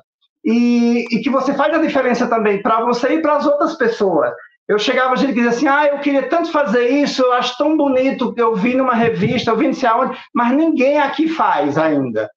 Aí eu pensava, então, é a hora de eu fazer a diferença, é a hora de eu fazer, eu ser a primeira pessoa a fazer. E aí eu sei que com tudo isso, é, a loja ficou pequena, aí eu tinha que sair de lá, aí vem o segundo medo, que é dar um passo, um próximo passo, eu não consigo mais ficar aqui, aqui não é suficiente para mim, eu tenho que ir para uma loja maior. E aí, oito meses depois, a gente alugou uma loja maior, e também era três, o, o, valor do aluguel era três vezes maior do que o que eu pagava. Todo claro, mundo quer crescer, né? Todo mundo quer ser o maior. E de repente você vai ser, também dá um medo, né? Pô, agora vou ser grande. E aí? É, Tudo é, é, é, algo novo, né, para desbravar. Isso é muito bom, eu, eu adoro isso, cara. É, e é bom, é bom falar que, assim, quando eu conto, não quero que as pessoas achem que foi fácil. Ah, oito meses depois já para nós três. Não, não foi fácil e depois é, dá muito medo. Dá muito medo. Eu pensei muito, mas muito, assim, sabe? De noite sem dormir, de ficar saio ou não saio, permaneço aqui ou não, deixo de pegar alguma, algum trabalho porque não dou conta por causa do tamanho, ou vou para uma coisa maior e arrisco. Mas aí, como eu via que o, o empreendedor estava muito enraizado em mim, e eu não conseguia não querer, sabe quando você não consegue não você não consegue deixar de querer uma coisa? Então eu digo, já que eu não consigo deixar de querer, então vou logo fazer, não vou sofrer mais, não vou ficar muito tempo sofrendo com isso. Fui lá, cara, e foi um maior sucesso, porque como a loja era maior, é, eu tive que ampliar também outras coisas. E aí as pessoas começaram a perguntar se eu não vendia matéria-prima, se eu não vendia insumos, né? Porque até então eu só vendia produtos Pronto. prontos, as peças que eu fazia. E aí, constantemente, alguém dizia assim: ah, mas é porque aqui na cidade não tem nenhuma loja que vende isso. A gente tem que ir para Taguatinga, a gente tem que ir para o Tagua Center. E toda vez que alguém dizia aquilo, claro que eu não ficava, ah, eu vou logo, ah, não, vou fazer. Não, pelo contrário, mas aquilo ficava. É mesmo, né? Aqui na Ceilândia não tem nenhuma loja que venda isso. Até eu, se eu precisar de uma cola, que... a gente pagava de, de, de, transporte mais caro do que o valor da cola para poder ir na cidade vizinha comprar, para terminar uma encomenda. É. E aí começou um outro processo, né? Porque eu digo, cara, eu sei fazer, mas e agora? Como é que eu vou comprar coisa para revender? E ninguém, não sei se hoje é assim, hoje em dia talvez seja mais fácil, mas na época ninguém falava para ninguém aonde comprava nada. É, tem muitos assim ainda. Ah, ainda tem, com certeza. Ainda tem. Então, aí eu, eu tentava pescar alguma coisa da loja que eu comprava, né? Ninguém dizia nada, ninguém dizia nada. Eu lembro. Nessa, ah, também, nessa época não tinha muito como um negócio de Google, não era como hoje, não tinha canal no YouTube que mostrava tudo, lista de fornecedores, não tinha isso na época. Era tudo muito escondido, né? Eu sei que, resumindo, eu descobri, fui descobrindo os fornecedores, e aí quando eu vi, quando eu vi, eu já estava é. vendendo os insumos. Agora, eu, além Não. de ser artesão, vender peças prontas, eu comecei a vender. Aí eu fui descobrindo os fornecedores todos, entrando em contato. Um empreendedor, Nato. Era para ser empreendedor do começo ao fim, né? cara. Né? Foi Não diversificando. O, o, nessa linha, o Cícero, da, que você está falando das dificuldades, tem essa pergunta aí do, do Gutenberg, nosso grande parceiro aí. Gutenberg estava aqui na semana passada, inclusive, fazendo um, um passo a passo, foi o último podcast do ano. Quem quiser aprender o efeito mar, podcast de quinta-feira passada ficou top com o Gutão. O, ele perguntou se, se fosse para começar hoje do zero, por onde você começaria? O... Então, é, é, o que eu sempre digo é, hoje para os meus seguidores. Por exemplo, dá para começar totalmente do zero? Dá. O que, que você tem que fazer? Primeiro, você tem que confiar em você no seu potencial. Porque é, é necessário que você acredite naquilo que você está querendo fazer.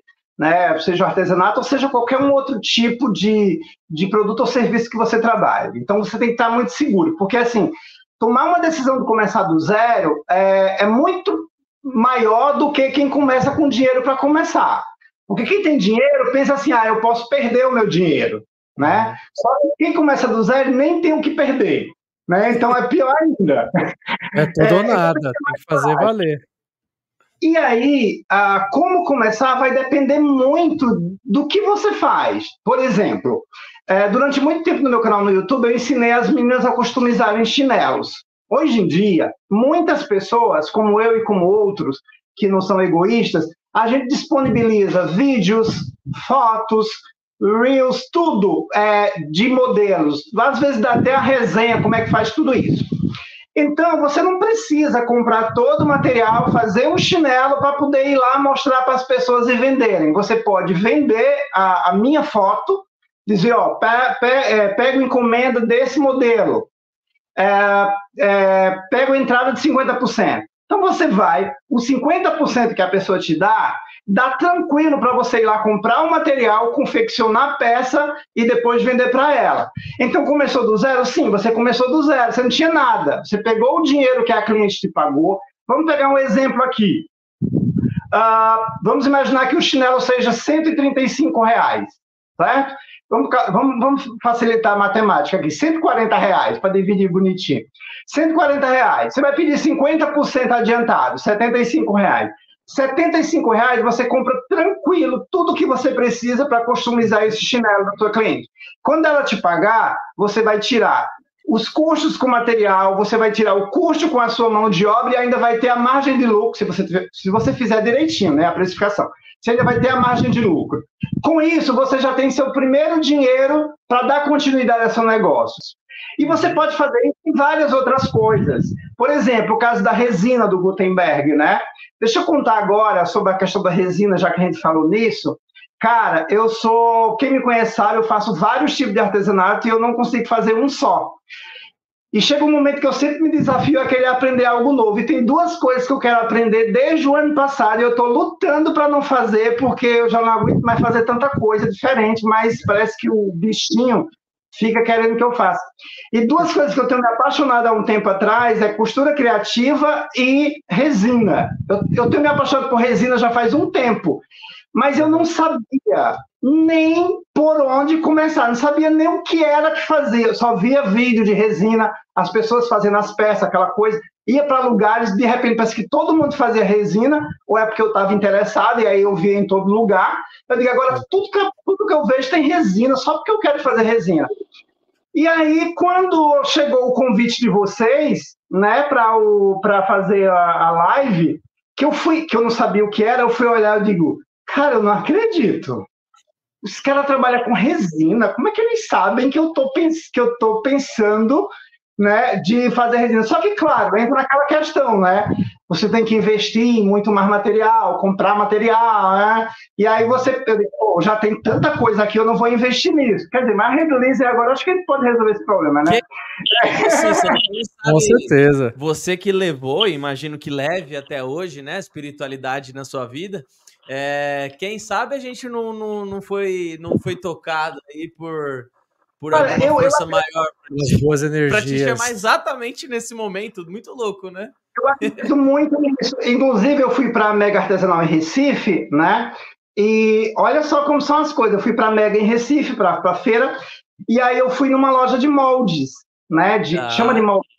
De, molde, daí tinha molde, loja de moldes, eu achava que todo molde era igual. Aí eu cheguei lá e perguntei para a moça, aí ela disse: não, esses daqui são para biscuit, esse daqui é para resina. E eu não é a mesma coisa. Ela, não, esses são para biscuit e essa, ah, você faz resina? Eu digo, não, é só curiosidade, não sei nem por onde é que começa. Eu, eu tenho achado muito lindo resina e tal. Mas você quer começar? Aí ela falou, tem uma, tem uma loja aqui, tem um lugar aqui. Eu digo, não, não, é só curiosidade mesmo. E aí estava em casa, agora eu, no final do ano eu tiro o recesso, que eu estudo várias coisas e planejo o meu ano, né? E diga assim, já estava pesquisando é, lugar que tem curso de, de, costura criativa.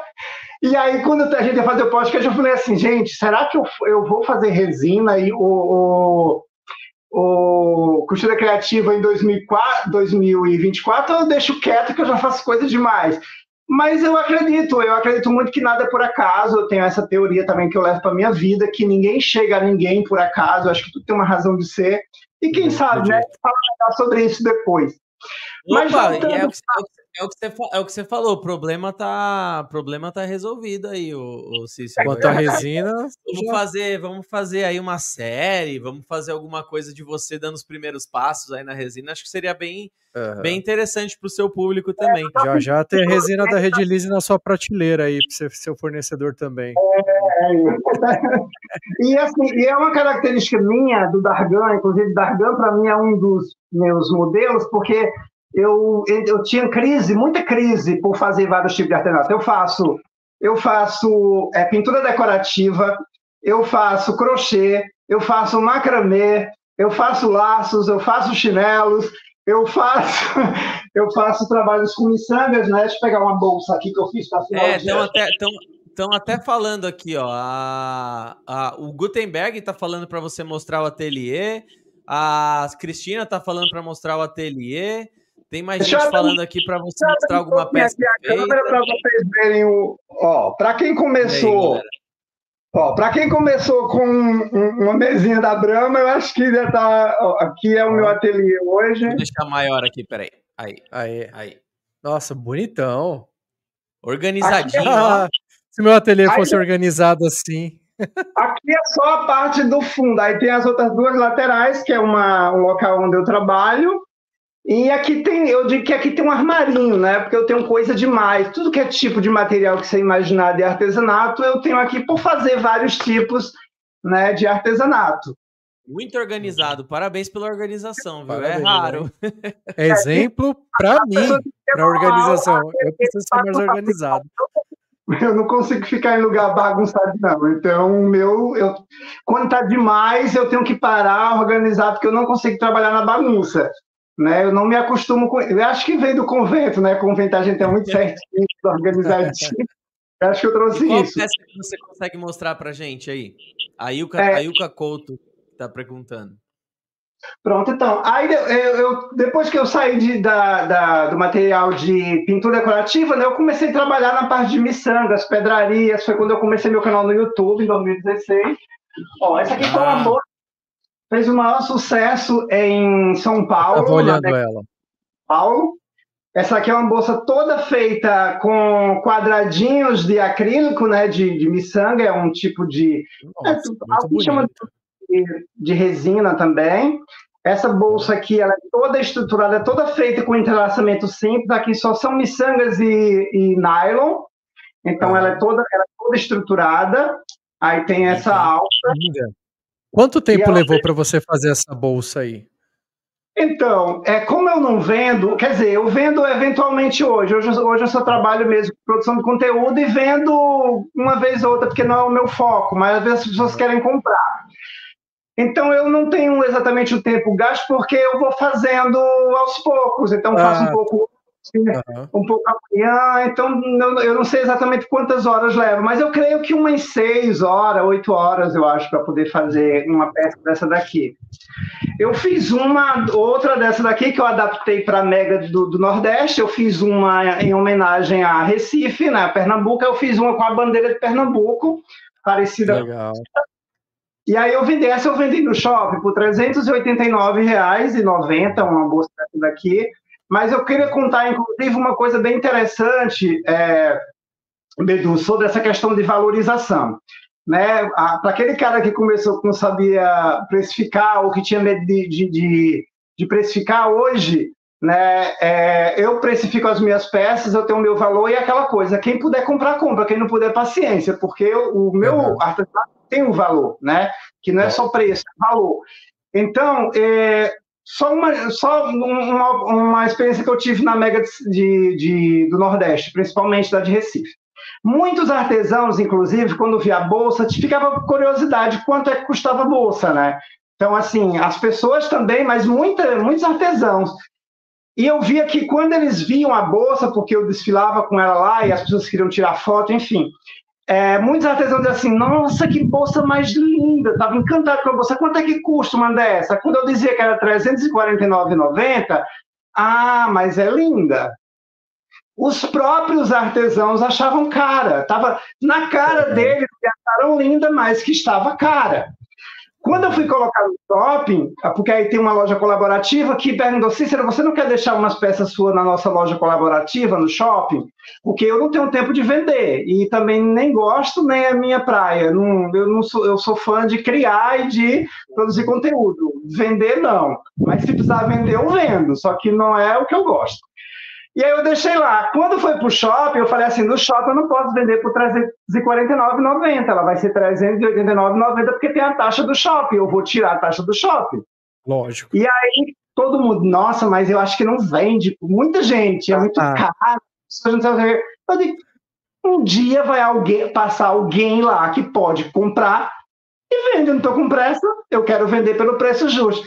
E aí ela foi vendida. Tem alguns dias que a moça, Cícero, a tua bolsa foi vendida por o preço que ela valia. Eu não vou.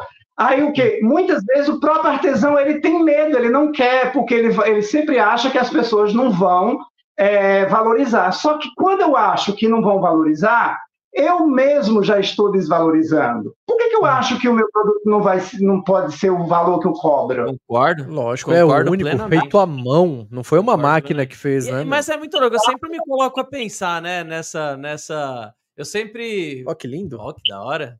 Nossa, minha filha vê isso aí. Essa aqui eu fiz agora no final de ano. Ó. Fiz para fazer, não foi para vender, não foi por encomenda, não foi. Fiz porque eu queria fazer, veio um modelo na minha cabeça, eu queria fazer com esse design aqui, com tudo isso. Era para ter levado. Olha, loja lá. Que lindo. Era para ter levado já desde ano do Natal que a mulher fica, traz as bolsas, traz as bolsas, mas não tive tempo, uma correria da... eu, eu não entendo nada de moda, mas uma mulher vestindo, sei lá, um cropped de crochê que tá em alta, carregando essa bolsinha aí Ai, no shopping. Então, fica...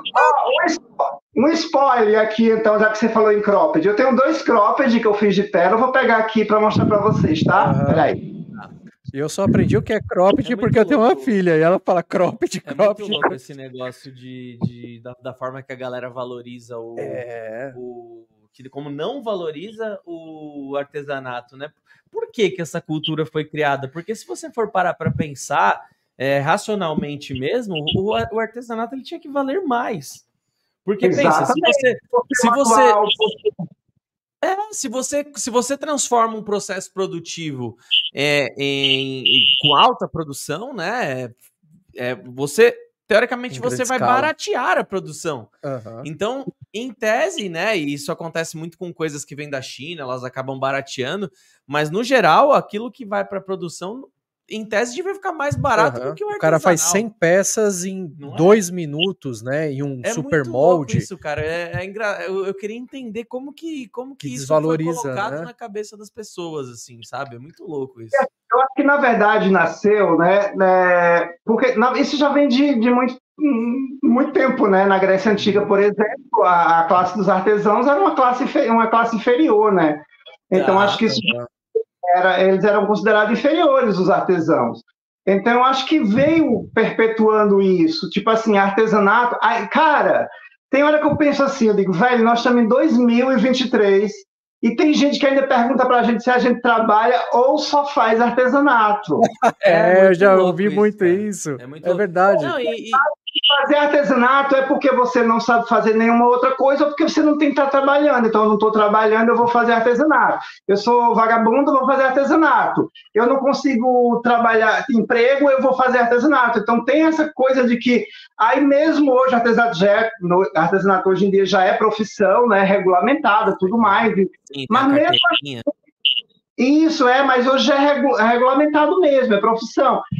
E tem gente que ainda faz esse tipo de pergunta. Eu não tenho paciência para essa pergunta. É, eu morro de Para quem ainda pensa assim, azar da pessoa, porque hoje quem faz um artesanato, ele e sabe valorizar o seu trabalho, ele vive disso e vive e, ok, bem. Não, e, e, é uma coisa que eu falo, eu falo numa num workshop que eu tenho, já falei isso algumas vezes aqui, mas sempre tem gente nova é uma coisa que, que em uma do, dos workshops eu coloco para a gente questionar isso, né? Porque eu trago alguns exemplos. O principal exemplo que eu lembro ali é uma bolsa. A bolsa, que eu não lembro o nome da marca, minha esposa que me, que me disse isso, ela falou que a bolsa mais cara do mundo, mais valiosa do mundo, é uma bolsa 100% artesanal. É, o Bugatti é um carro feito à mão. Bugatti, é o mais Jaguar, caro. Tem cara. várias coisas artesanais também. Tudo que é quando você pega, quando você Só que aí você está falando de alta classe que a alta classe valorizando e paga aquilo, cara. Então veja como que é louco, né? Você você tem uma você tem digamos que um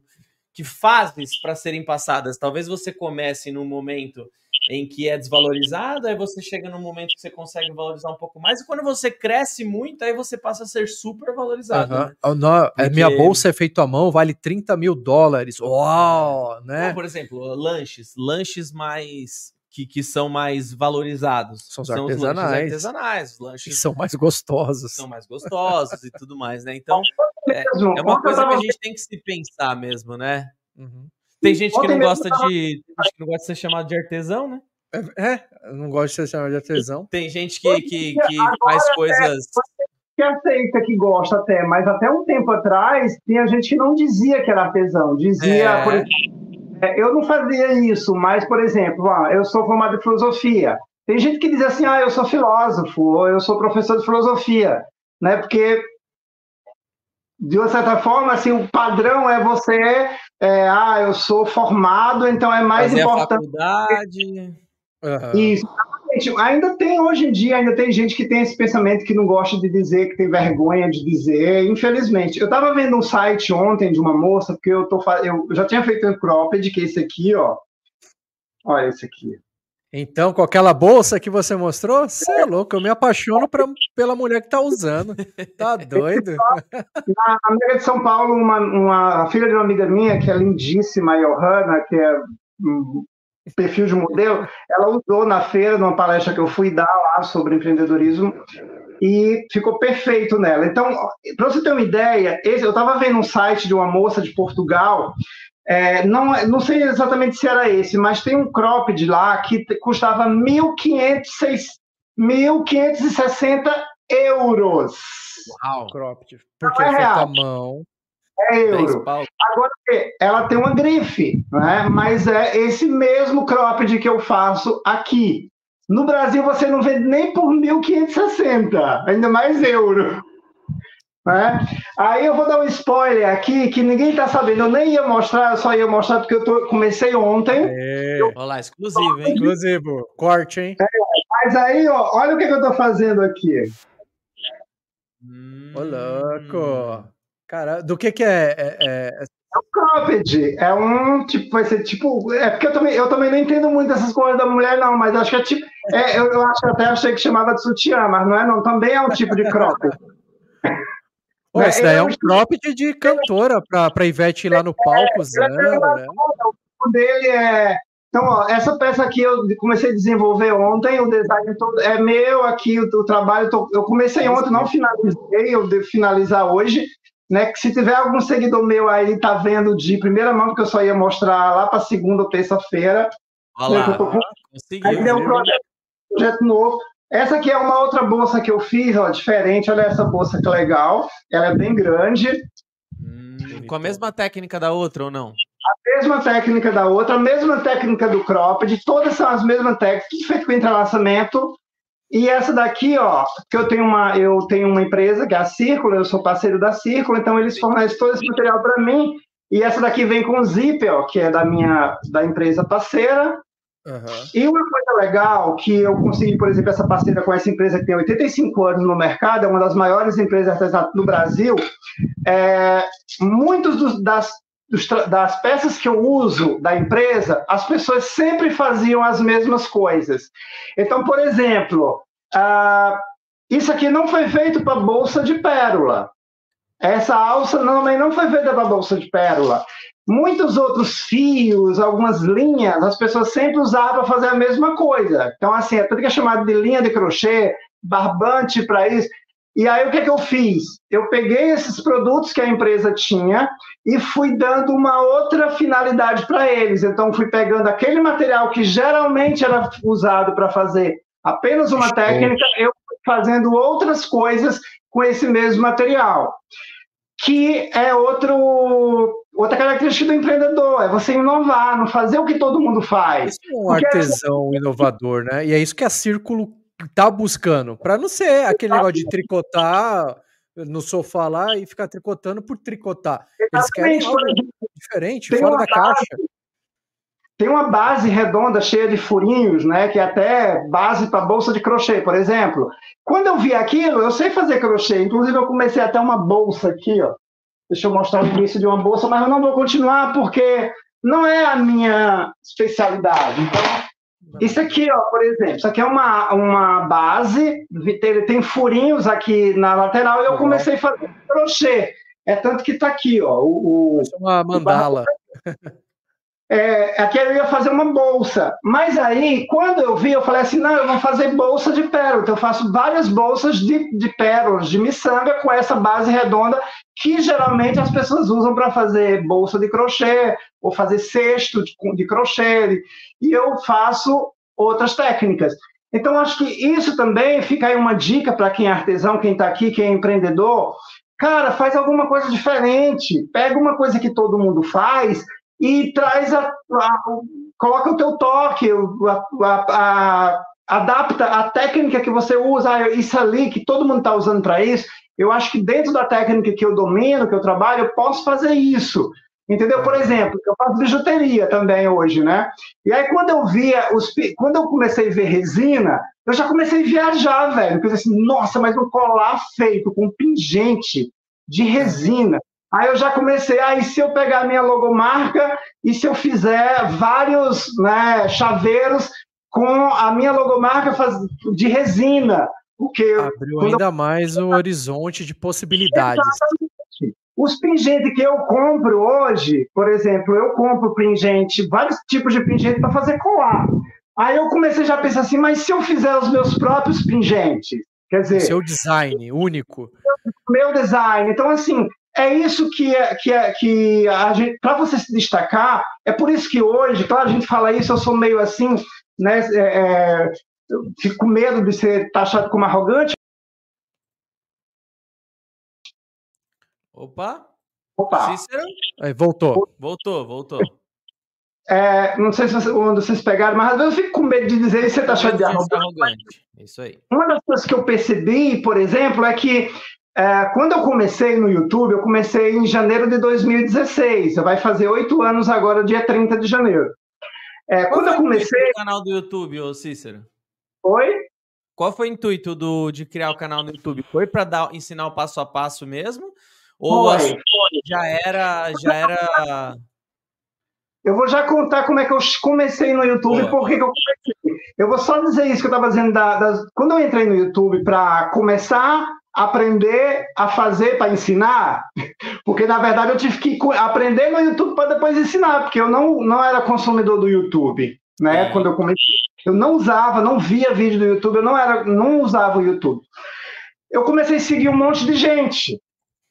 E muitas dessas pessoas que eu comecei, que inclusive eram as pessoas que eu assistia, que eu aprendi com elas, é, muitas nem me responderam na época, eu mandei um monte de mensagem, hoje são tudo minha amiga, mas na época nem, nem responderam. de todas, só tem uma que, que eu não consegui passar. Todas as outras eu passei. Eu estou maior do que elas no YouTube.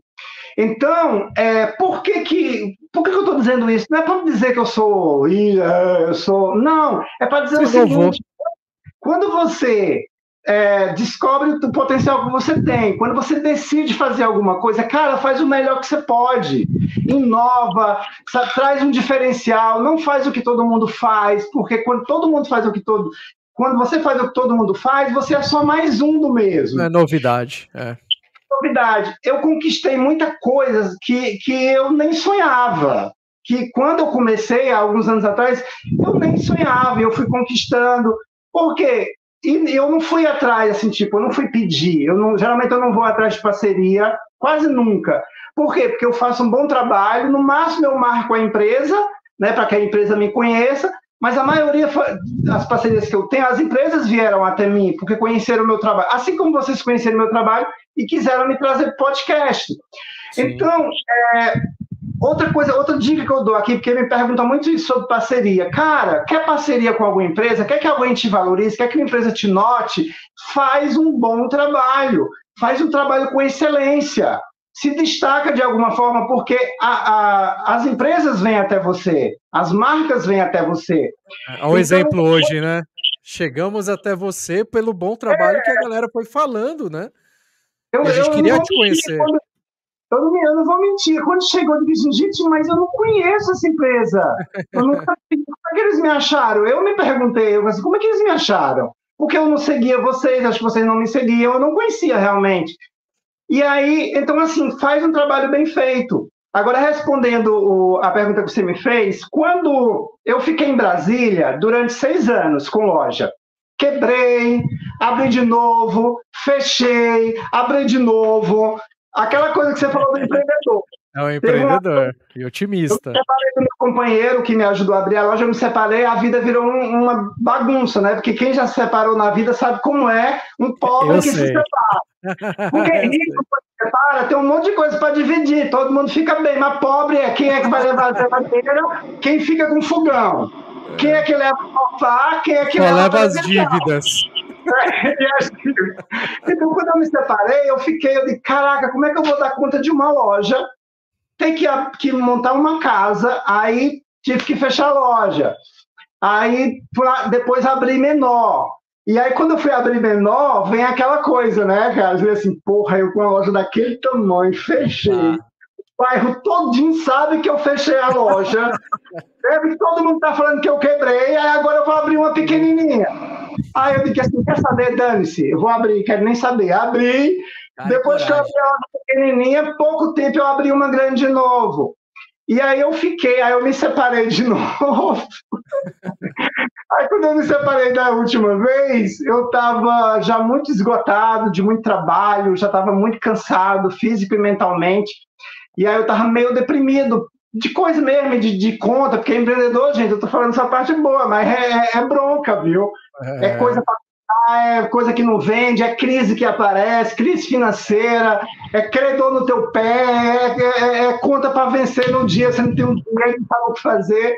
E aquilo estava me deixando. Quando chegou a separação, acabou comigo, né? Porque eu já estava estava bem difícil já empreender. E aí, quando eu tive que. Você tem que refazer a vida, tem que alugar uma nova casa, tem que comprar as coisas da casa. Eu falei, porra, tô cheio de dívida, velho. Como é que eu vou agora fazer mais dívida para montar uma casa? Resumo: resolvi vir embora de Brasília em 2013. Aí eu vim para Aracaju, que é onde eu tô hoje. Final de 2013. Quando eu cheguei em Aracaju, eu quis fazer tudo bonitinho, igual como manda o Sebrae, né? Aí eu fui logo fazer uma pesquisa de mercado, porque eu queria voltar a fazer aquilo que eu fazia em Brasília. Cara, eu fiquei mais deprimido do que o que eu estava.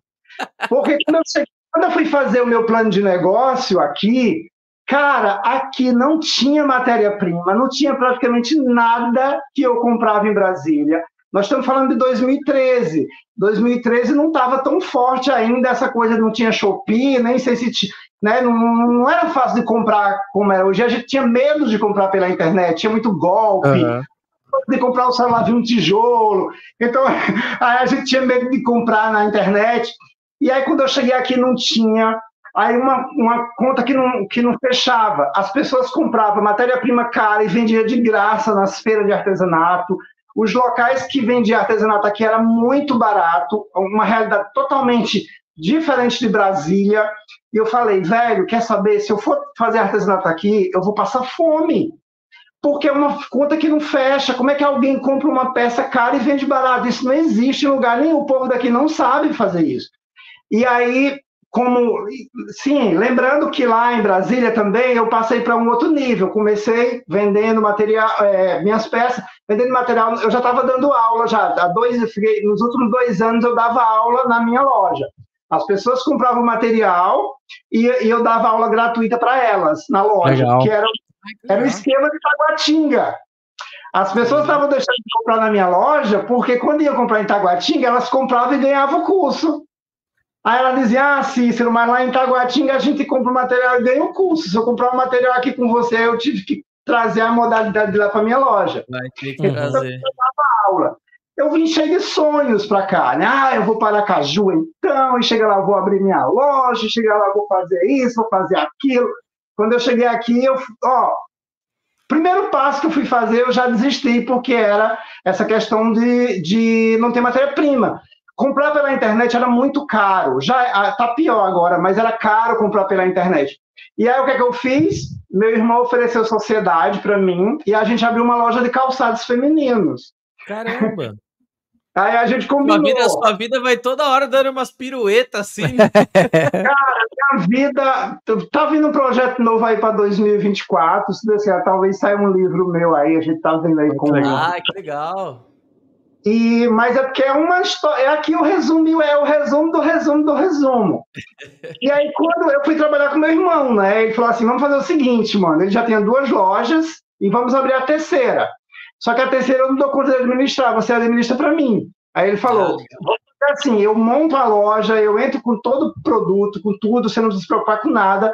Você, a, a sua parte da loja é a administração, venda e administração, não é da loja.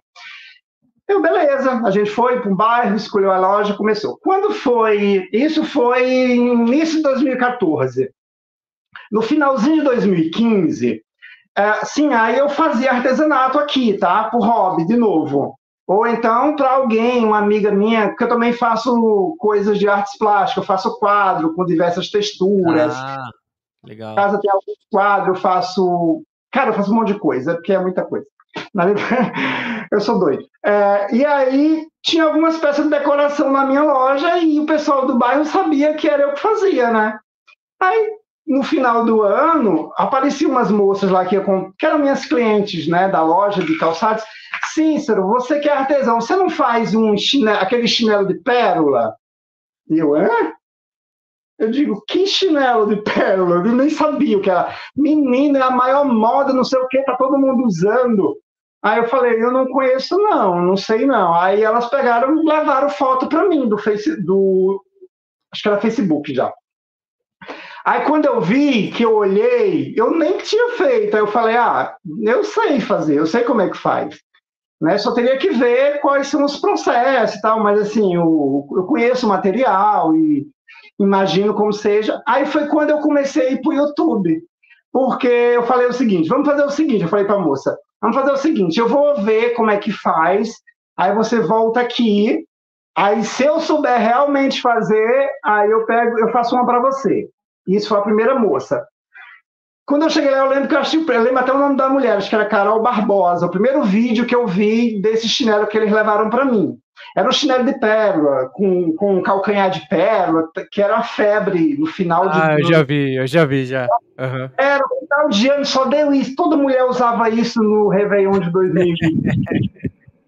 E aí eu fiz para uma, para quê que eu fui fazer uma para uma? Aí a prima dela quis, a amiga dela quis, aí quando eu eu já estava fazendo. Boca a boca. Eu estava assistindo o vídeo todo dia, saía da loja morto, porque eu vinha morto da loja o dia todo atendendo casa e assistir vídeo para fazer. Aí comecei a fazer o chinelo, comecei a gostar, porque voltou para ver do artesanato. Não, né? foi, uhum. não foi o você que escolheu o artesanato, foi o artesanato que te escolheu, é. cara. É, ele me escolhe, ele não me deixa quieto. Eu paro de fazer, ele eu... A Flávia perguntou aqui, ó, nessa linha ainda, você chegou a desanimar em algum momento, Cícero? Não sei, acho que uns 5 mil vezes por aí. Cada mês, todo mês dá um. Né? Nossa, desanimei demais, chorei muito, me deprimi muito, uma muita, muita, muita vez. Só que assim, eu sempre digo que eu não posso me dar o direito de desistir. Ainda mais porque eu sou um cara sozinho, né? Então, geralmente eu sou só. Né? Não dura em relacionamento muito tempo, acho que o povo não dá conta de mim, porque estou muito doido, trabalho demais, e eu moro só, eu e meus gatos, por exemplo. Então, assim, eu, eu sempre brinco que eu não posso me dar o luxo de ficar doente, porque se eu ficar doente eu não trabalho, e se eu não trabalhar não tem de onde vir o dinheiro, então. É, eu não é alguém que te ajuda na loja? Você chegou a contratar funcionários? Sim, na época sim, em Brasília eu cheguei a contratar, aqui também é. É, em Aracaju. E aí, nessa história de chinelo, quando eu vi, eu estava fazendo. E aí começou o marketing boca a boca, né, no bairro, e aí eu estava fazendo encomenda, depois comecei a fazer. Aí eu comecei a postar no Facebook. Quando eu, eu também não tinha hábito de usar Facebook, eu não era aquele povo que usava, passava o dia todo no Facebook, não. Comecei a postar algumas coisas. Cara, eu comecei a crescer no Facebook de um negócio tão absurdo que eu não entendia nada. Chegava lá em casa, tinha 100 novas pessoas me seguindo e eu não entendia aquilo, eu nem sabia como é que, que fazia. Nossa, tá viralizando. Você, o que, que é isso? É, e aí começou os números de, de, de pessoas me pedindo para seguir no, no Facebook por causa dos chinelos. Eu não sabia, né? Porque era uma febre no, no momento lá. E aí eu comecei a vender para fora, comecei a vender para outros estados. Eu lembro a primeira vez que veio umas, umas, o pessoal querendo saber se eu vendia para fora, República Dominicana, México. Eu fiquei Caraca. doidinho, porque eu digo, meu Deus, eu mal sei vender no Brasil, porque eu tive que aprender como é que fala. E aí eu lembro que na época eu pedi ajuda ao pessoal que já fazia isso, porque eu não entendia muito de rede social, eu não sabia muito como fazer, porque eu não tinha o hábito de rede social, eu não era muito de, de viver nesse negócio. Eu era um artesão de casa, de fazer em casa, de vender no bairro, de vender, não era de vender fora. E aí foi daí que nasceu a, o interesse das pessoas de aprender. E eu digo, gente, mas eu não sei ensinar, eu não ensino, eu só faço para vender. E aí eu lembro que disse assim, você tem o PAP? Eu nunca esqueço disso. Que diabo é PAP? Todo PAP. mundo, eu quero PAP, eu quero PAP. Qual é o PAP? PAP é uma sigla para passo a passo, que era muito comum uhum. entre elas, o pessoal do, uhum. né, que... E aí, quando eu fui descobrir o que era PAP, que era passo a passo, e aí eu falei assim, gente, mas eu não sei fazer isso. Aí ele, mas todo mundo faz, vê lá os vídeos. Eu digo, não, eu sei, eu vejo o povo ensinando lá. Porque eu assisto, eu estava assistindo o pessoal, né? Uhum. Até aprender o modelo com eles. Aí, cara, eu lembro que aí eu tinha. Sim, eu estava bem desanimado, porque nesse período eu estava com minha loja ainda, né? Eu estava fazendo estirelo, mas eu ia trabalhar todo dia. Aí não sei se vocês lembram que depois da Copa de 2014 teve uma crise braba no Brasil, que muitas lojas fecharam. Eu lembro dessa crise. As lojas estavam, sabe, mal pagando as contas. Eu estava deprimidão por causa da loja, devendo, um horror. E eu estava muito mal, assim, por causa do meu negócio. E ao mesmo tempo fazendo esses negócios da internet, o povo querendo que eu ensinasse. Eu digo, mas menina, eu tô aqui sofrendo para pagar conta de luz e o povo querendo que eu ensine o que eu sei fazer. E aí foi quando eu fui com uma palestra no Sebrae. Olha como são as coisas. Eu quero que quem estiver aí não esqueça nunca dessa frase que eu ouvi lá do cara que estava dando palestra. Eu fui para uma palestra no Sebrae, porque eu tinha CNPJ, eu era, né, participava do Sebrae daqui. E aí eu lembro que ele deu uma palestra, ele falou uma frase lá que eu nunca esqueci. Ele diz assim, ó, Navi, em tempos de... Ah, era sobre crise. Porque estava crise na época, todo mundo falando disso, lojas fechando, e aí era o tema da palestra era como sair da crise, alguma coisa desse tipo. E ele falou uma frase lá que eu nunca esqueci. Ele falou assim: em tempos de crise, existem dois tipos de pessoas. Umas que sentam e choram, e outras que levantam e vendem lenços para aqueles que estão chorando. Aí é aí que você escolhe. Você quer sentar e chorar ou você quer levantar e vender lenços? Aí eu lembro que internamente eu falei para mim, eu quero vender lenços. Quem quiser que chore. eu vou vender lenços. Ó, na época dessa crise, eu me lembro muito bem que foi quando eu montei a escola. Porque é, é em épocas de crise que as pessoas procuram se reinventar. Elas Exatamente. falam, eu vou perder meu emprego, ou e se eu perder meu emprego?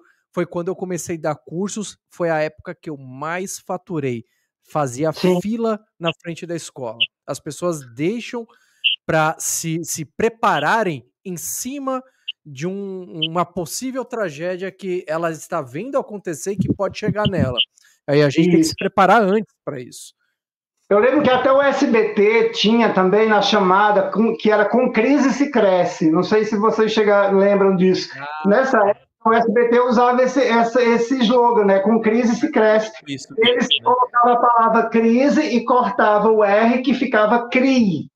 Né? Uhum. E aí, tudo isso, claro, eu como empreendedor, né, a gente vê, só vê essas coisas, né? Eu falei, é exatamente, é como o SBT fala, com crise é que se cresce, né? Mas Vamos é muito isso mesmo, né? Na própria pandemia, né? Quantos negócios não decolaram, quantos negócios não passaram a existir? O contrário também é válido, né? Quem não se preparou é, se lascou. Isso, Finan se lascou. Né? Mas, mas quem se preparou conseguiu, de repente, um novo, uma nova modalidade dentro do trabalho dela, uma, uma enfim, um trabalho, um trabalho novo aí, muitas vezes, né? Uma, uma, renda, uma renda nova e tudo mais. Exatamente. Aí o que, que aconteceu? Quando eu saí de lá, eu cheguei em casa e eu falei assim, velho, então eu acho que a sacada eu vou ensinar pro pessoal. Porque como eu estou muito desanimado, assim, eu acho que eu ensinando, eu fazendo isso, eu vou ter um novo gás, eu vou estar. Tá, é, mas assim, eu não, não entendia nada de YouTube, não entendia nada, na, mas sabe o que é nada de nada? Eu nem sabia como monetizava, não sabia nem como criava canal, nem nada. Só sabia que disseram que era só, ah, é só fazer vídeo e postar. Fazer vídeo. É, eu vi foi, você aí falando... você, foi aí que você foi enganado, né? Exatamente. Porque será assim, aí eu lembro que um, um, amigo me ensinou como era que fazia para botar um vídeo no YouTube, uhum, porque eu nem sabia. Eu não tinha noção também de ganhar dinheiro, essas coisas, nada, nada, nada. E aí eu lembro que meu primeiro vídeo não foi passo a passo, foi um vídeo falando sobre crise. Eu com uma cara de derrotado, uma cara de deprimido falando sobre motivação, minha gente. Eu morro de pena de mim quando eu vejo o vídeo até hoje. Porque, porque, eu tinha acabado de sair da palestra, todo animado. Só que minha cara estava de deprimido, porque eu estava bem malzão, né, em crise. Uhum. E aí eu depois desse vídeo, eu fiz o primeiro vídeo ensinando. Cara, é escuro, o vídeo é horrível, o vídeo é ruim demais, velho. Mas... Normal, normal. Primeiro vídeo é primeiro hoje, vídeo. Porque até hoje o povo assiste, tem gente que assiste o vídeo até hoje e aprende com ele. E aí eu fiz o primeiro vídeo, foi muito bem aceito. Claro que eu não tinha noção do negócio de. Para mim, qualquer 10 visualizações era muito, né? Porque eu nunca tinha feito nada. Sim. Mas aí começou a ver um negócio de 500, de mil, de gente. Que, como assim? Esse monte de gente vendo minhas coisas. Eu fiquei animado. Aí eu peguei comecei a fazer um outro. Aí eu lembro que meu primeiro vídeo que viralizou foi um vídeo que eu peguei. Olha como eu já era, o menino já, eu já era é, é, intrometido. Eu peguei um vídeo de uma gringa, de um canal, acho que era, sei lá, acho que era russo, não entendi nada que a mulher falava, mas eu entendi o que ela fazia, né? E aí ela fazia um bracelete. Aí eu falei, mas eu não faço bijuteria. Eu adaptei o bracelete para um chinelo. Tá, coisa que não tinha feito. Então, o meu vídeo viralizou por isso, porque ninguém tinha pensado em fazer, pegar o vídeo da mulher, em vez de fazer um bracelete, fazer uma, um cabedal para colocar em chinelo. E foi o primeiro vídeo que viralizou. Aí rapidinho eu cheguei em, mil, depois para cinco mil, E aí, com 5 mil inscritos, olha a ousadia da pessoa, viu? 5 mil inscritos, eu já estava dando dicas de empreendedorismo. Já estava falando isso, não sei o quê, como vender, como precificar. Os vídeos eram uma tragédia de visualizações, porque o povo não queria ver vídeo de empreendedorismo. O povo queria é difícil. aprender. É, é difícil, né? é verdade. Até hoje, até hoje eu luto com quase com 417 mil no YouTube. Até hoje as visualizações de um vídeo de empreendedorismo é péssimo, porque o povo não quer aprender, eles querem só fazer, né? É. E aí começou, daí veio, o pessoal foi gostando, foi gostando, e aí foi crescendo, aí veio 10 mil, 20 mil, com 20 mil eu consegui minha primeira parceria e mais uma ousadia. Ninguém fazia parceria com dinheiro, só era por permuta. E aí eu, chegou um dia que oferecendo parceria, eu pensei comigo, eu digo, é, permuta não paga conta é, material não vai pagar minhas contas. Aí eu disse assim, eu aceito, mas tem que pagar em dinheiro. Ninguém pagava em dinheiro. Só fazia permuta. E aí a, a loja aceitou. Eu comecei uhum. a ganhar o meu dinheiro com parceria, porque eu digo, eu não posso receber só material, porque eu tenho minhas coisas para pagar, e eu não consigo. É, só troca de material. E aí, com 20 mil, eu consegui minha primeira parceria, aí veio 40 mil, aí nisso aí, Uh, tive a ajuda de algumas pessoas, um pessoal que já fazia vídeo, fui, fui criando minha network, né, minha rede de contatos. E aí o pessoal, você tem muito potencial, o pessoal foi assim, cara, você é muito bom, você tem que abandonar a sua loja, você tem que viver só disso, tem que investir no teu canal. Cara, eu não sabia gravar. Deixa eu mostrar para vocês aqui meu primeiro tripé e meu primeiro celular. Foi com ele que você iniciou. Eu comecei ah. com esse aqui, que é um um Samsung Core Plus. Oh, melhor do que o da Redilize. A Redilize começou com uma webcam. Pois é. Eu guardo como relíquia aqui, nunca quero esquecer dele, porque foi com ele que eu comecei. a na todo, resina. Todo, é, todo quebrado. Aqui foi meu primeiro tripé, foi o primeiro tripé que eu comprei. primeiro tripézinho, é, vira, eu guardo. Vira né? Vira. É, Hoje eu tenho dois grandões aqui, inclusive que eu tô vendo e outro que tá lá na sala. É, eu vi seu spot de luz aí, tá todo bem preparado, equipado. É, tá, tá, chegou uma outra semana e as luzes que eu comprei, tá chegando hoje que eu tava só com um, aí eu comprei mais um hoje para poder iluminar melhor. E aí eu sei que, cara, eu, eu até que em 2017, aí eu tava casado já, em 2017 é, meu companheiro faleceu, eu tava eu tinha, eu tinha fechado a loja, né? Resolvi fechar a loja para é, viver só do canal do YouTube. Comecei, recebi meu primeiro pagamento, acho que com seis meses, porque aí eu descobri que podia monetizar e tal. O pessoal me orientou, eu né, monetizei meu canal. Uh, e aí eu comecei a viver disso, né? E também vendia. Aí eu vivia do canal do YouTube, produzia conteúdo, agora já. E aí eu fui comprando iluminação, fui comprando uhum. é, pé, fui mudando, fui melhorando, enfim, aquele processo que, que é gradativo, né? Tudo muito difícil, tá, gente? Não é fácil, não, porque vai falando assim, parece que é muito assim. É, é bronca, viu? É porque eu só paro a parte bonita, a parte feia a gente deixa, né?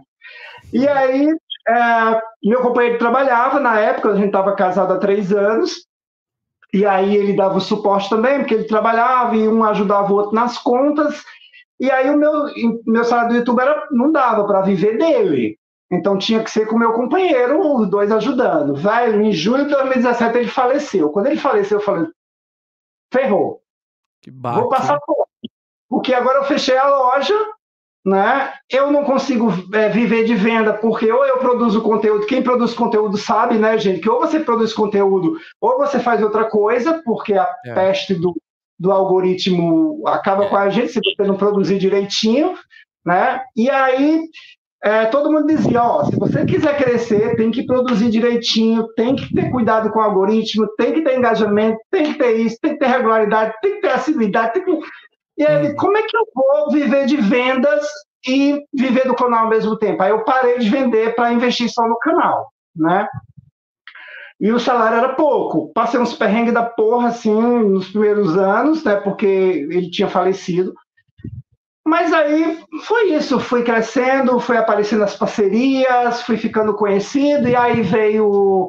Eu ganhei meu primeiro 100 mil a minha placa em maio de 2018, pouco tempo, né? Porque tem gente que diz assim: ah, né? Fulano antes, mas a gente sabe que ganhar os, os 100 primeiros mil não é fácil, não. A gente passa um ano Hoje em dia é mais difícil ainda. Hoje em dia é mais difícil ainda. Eu abri meu mas é canal é... no dia 30 de janeiro de 2016, aí em maio de 2018 eu consegui meus primeiros 100 mil e ganhei minha placa. E aí depois, cara, foi só muito trabalho, lógico, muita vontade de desistir várias vezes, o YouTube ferrando com a gente várias vezes. Você falou um negócio aí no início do vídeo que é o que eu estou vivendo exatamente esse mês. Né? Minha, minha receita está lá embaixo, meu engajamento. Ah, todos os canais. É. é. Todo mundo. Geral. Tem... Se você me falar. Se você me falar uma pessoa que, que, que tá aumentando nesse momento, que está aumentando os ganhos do, do YouTube, ela vai estar tá mentindo, cara. Ou, ou é, sei lá, o Whindersson Nunes, assim. Porque caiu, é, é. caiu vertiginosamente, cara. Vertiginosamente. Então, assim, Fabião. Oi. Não, pode falar, pode falar. Vocês... Altos e baixos o tempo todo. Então, assim, é, uma outra coisa que eu queria falar aqui, porque quando a gente fala disso, eu sei que muita gente que fala, porra, você teve vontade de viver de conteúdo, de YouTube, o cara deu certo. Queria dizer outra coisa para vocês. Olha, a gente fala desse processo, mas em vários momentos, em vários momentos, você tem que ter um emocional muito bom. Eu faço terapia a vida toda, eu faço terapia sempre. Por quê? Porque você dá uma desanimada, o negócio dá você tem que ter emocional para poder superar as crises que aparecem. É, não desistir, porque eu conheço muita gente que desistiu, que voltou para a CLT de novo, que se ferrou, por quê? Porque não teve esse essa garra né, de, de, de lidar com esse vai e vem, com esses altos e baixos. Eu, graças a Deus, consegui, uh, consegui grandes parcerias, e aí começou isso, começou os convites, depois na parte de collab, de lives, com grandes nomes do artesanato, empresas, fui conhecido nacionalmente, né? Tem essa galera que você falou no início que hoje são meus amigos. Cara, quem nunca na minha vida nem sonha imaginar que um dia eu ia dizer eu sou amigo do Dargan, porque o Dargan para mim quando eu comecei no artesanato, era um mito. Era alguém que ia para Ana Maria Braga. Era um... oh, Dargan, eu conheci o Dargan nos bastidores da TV. Ele da chegou TV em mim. Né? Da, da, né? Já era Rede Brasil, do Ateliê na TV, né? Não, ele foi na TV Aparecida. Ele chegou em mim. E aí, tudo bom? Eu nem sabia quem era o Dargan. Ele, uhum. você faz algum artesanato, tal, tal, tal. Eu falei, cara, eu faço assim, assim, mas eu venho representar uma marca tal. Cara, ele foi de uma simplicidade, é, assim, de uma. Boa, um cara tão humilde ali. Muito e eu falei, cara, vamos, vamos lá no nosso podcast? Ele, vamos. Muito maravilhoso ele. Ele é sensacional. E aí tem o, veio outra pessoa, André Bassan também, que hoje é do Artesanato na Rede, que é outro nome bem conhecido. Você já chegou, já chegou a apresentar na TV? Fazer algum PAP?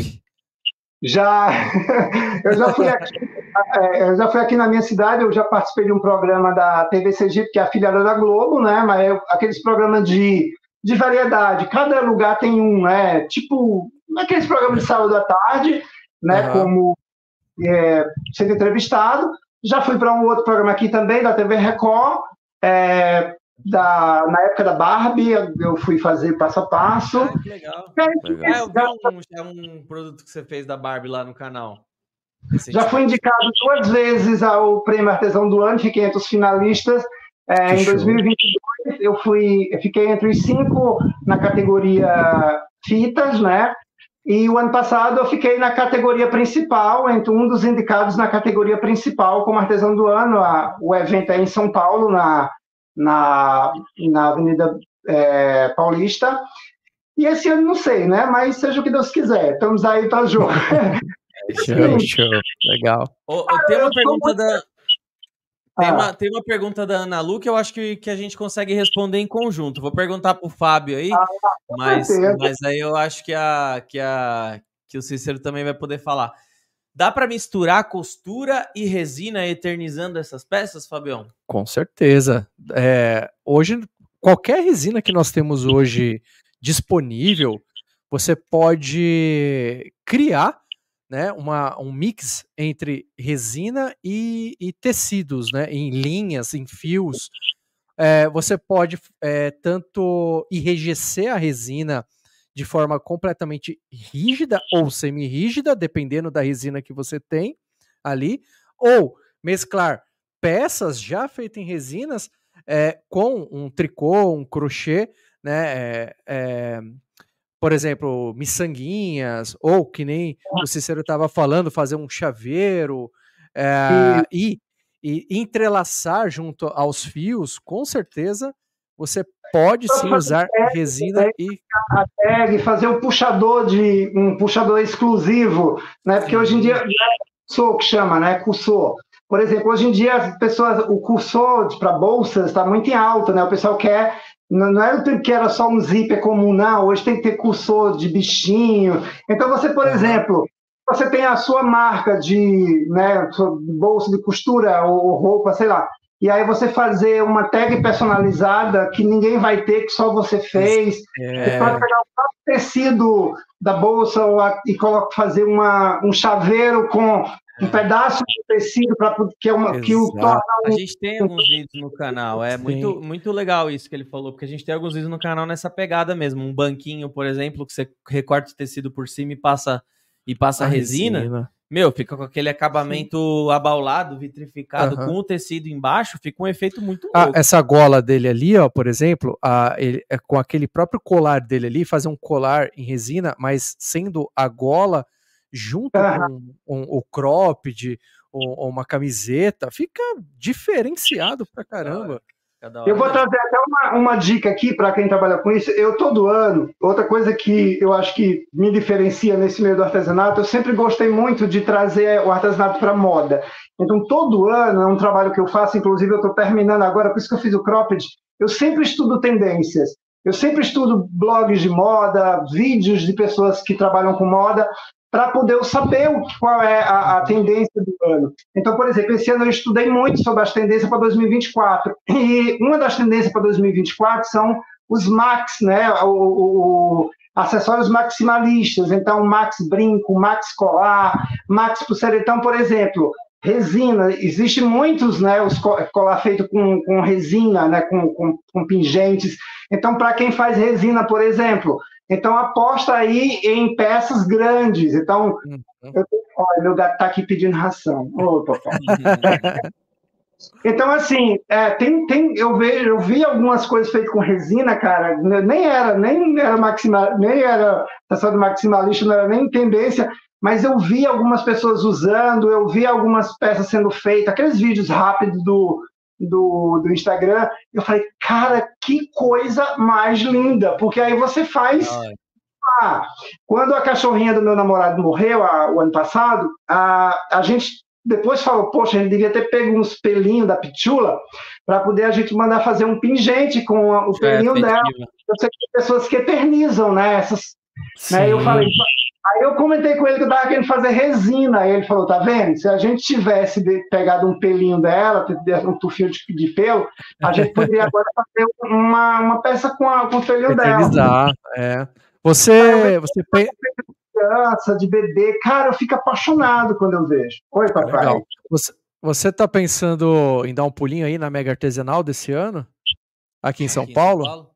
Sim, geralmente eu vou, né? Eu fico, a gente fica aguardando que às vezes tem a, as empresas que entram em contato com a gente, aí, mas geralmente eu vou, eu participo, né? Geralmente a gente vai com alguma empresa, ou às vezes eu vou sem ter com a empresa, às vezes eu não vou, mas o ano passado eu fui, esse ano tenho a intenção de ir também, ainda, ainda falta um tempinho para a gente se planejar, mas eu pretendo ir para São Paulo, para de Recife ah, vem, também. Vem visitar nosso stand lá dessa vez, pô. É, dá um pulinho para conhecer a gente lá, a gente conhecer você, vai ser sensacional. Ó, deixa, eu, deixa eu dar uma corrida aqui nos comentários, que tem bastante comentário aqui, ó. Tem a Fabiola, o Fabião, tá com. A minha moral tá lá admirador, em cima. Hein? Admiradora secreta, Fábio, meus peda por 15 dias na época da Mega Artesanal 24.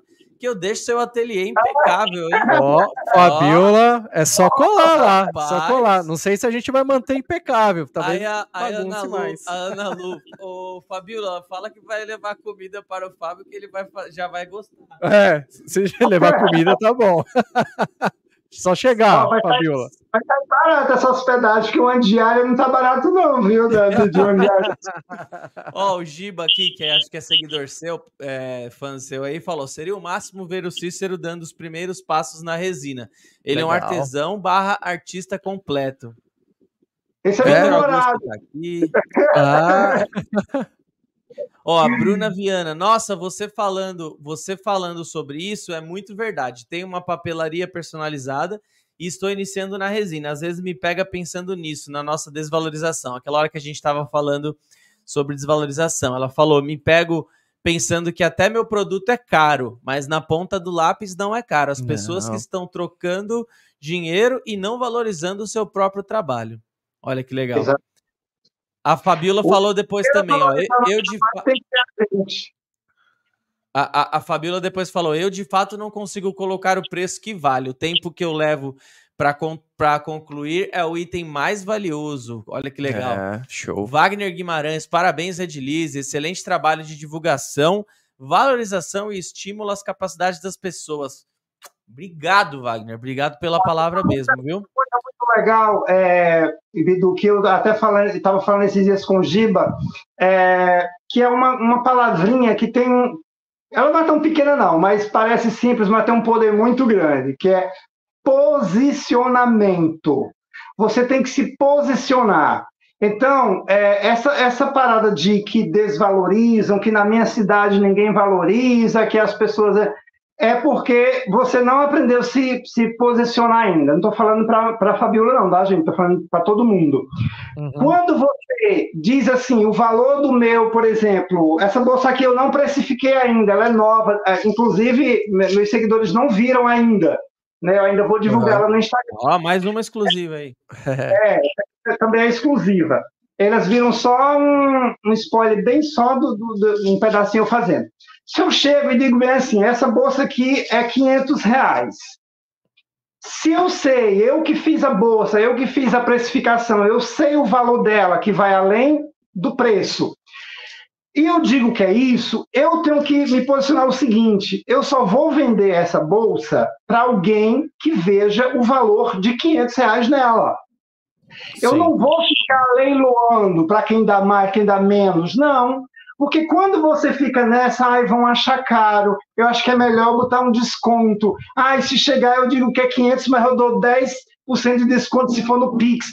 Porque essa coisa de que muitos artesãos faz, que já é dando desconto. Gente, ninguém chega já dando desconto. É, quando você chega, 500 reais mais eu faço, mas eu faço até por 450, cara, você já entregou para o teu cliente que você está inseguro do valor. Então, Exato. aprenda a se posicionar, sabe? E também não fique dependendo, não venda seu artesanato como se você tivesse com uma, uma corda no pescoço e tá, ah, eu tô, preciso vender para sobreviver. A pessoa não pode perceber que você está ali com a corda no pescoço, tem que vender de qualquer jeito.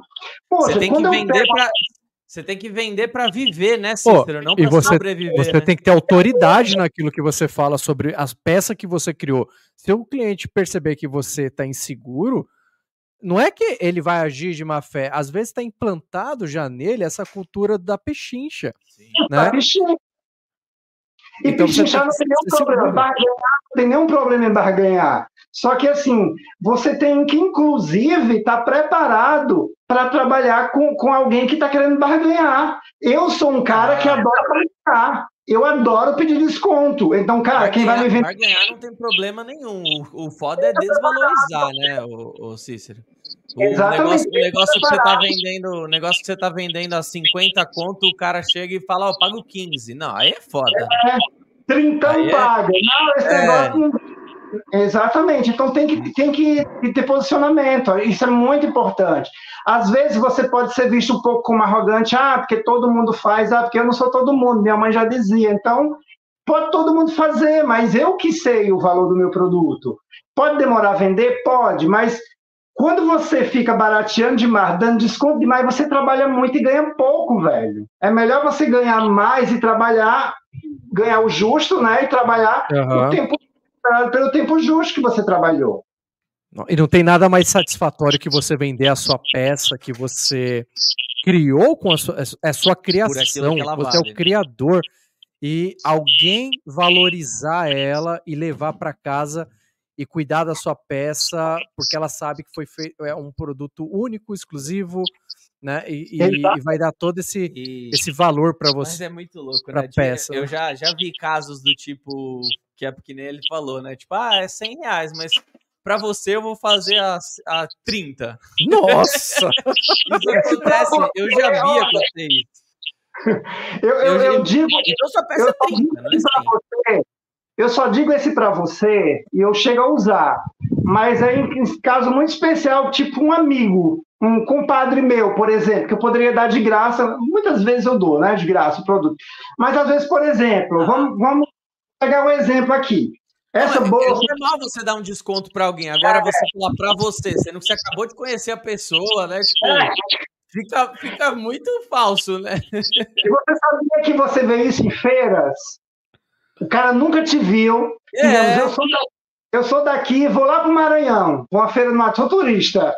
Né? Aí eu passo numa feira, passo lá, o cara achando que é um bom vendedor, né? Chega para é. mim e diz: Eu digo, quanto é que tá essa bolsa? Cara, essa bolsa é 300 reais. Para você, eu vou fazer 240. Eu penso logo o seguinte: nossa, ele diz isso para todo mundo, velho. Porque o cara ele nem diz isso para todo mundo.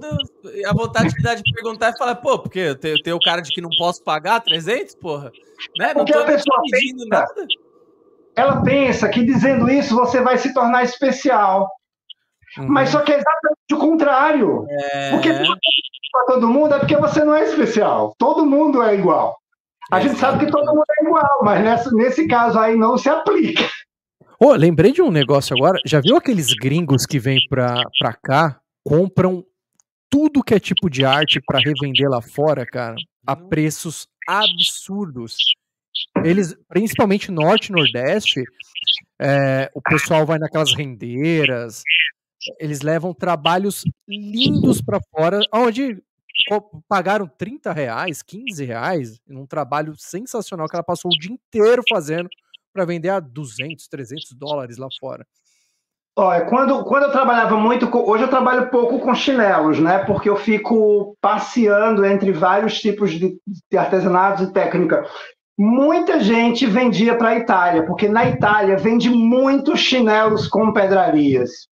Muito. Esse aqui no Brasil, muita gente acha cafona, o pessoal de moda às vezes fala que é cafona, rico fala que é cafona, mas na Itália vende muito. Inclusive, teve muitas amigas minhas e até seguidoras que saíram do Brasil e foi fazer fora. Elas tá, compram né? material e fazem lá porque ela é muito valorizada. Essa uhum. moça mesmo que eu falei para vocês do que é tem uma loja lá em Portugal. Cara, você vê o preço, aí você pega uma loja, porque também eu sou um cara que eu sou curioso, fico vendo lojas de, de artesãos para ver como é que eles vendem. Cara, eu peguei duas lojas. Uma loja que vende a mesma coisa que. Uma loja vende um cropped desse por 300 reais. A mulher vende por 1.560 euros.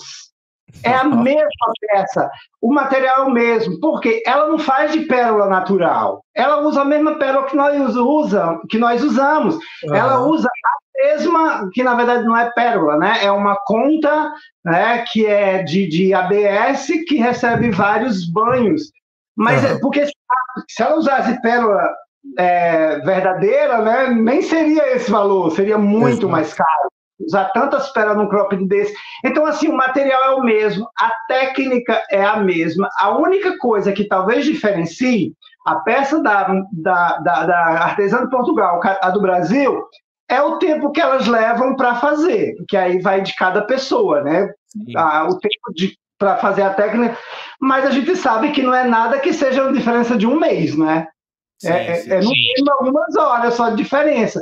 Mas olha a diferença, cara. Você vendeu o mesmo cropped por 350 no Brasil, 1.560 é, em Portugal.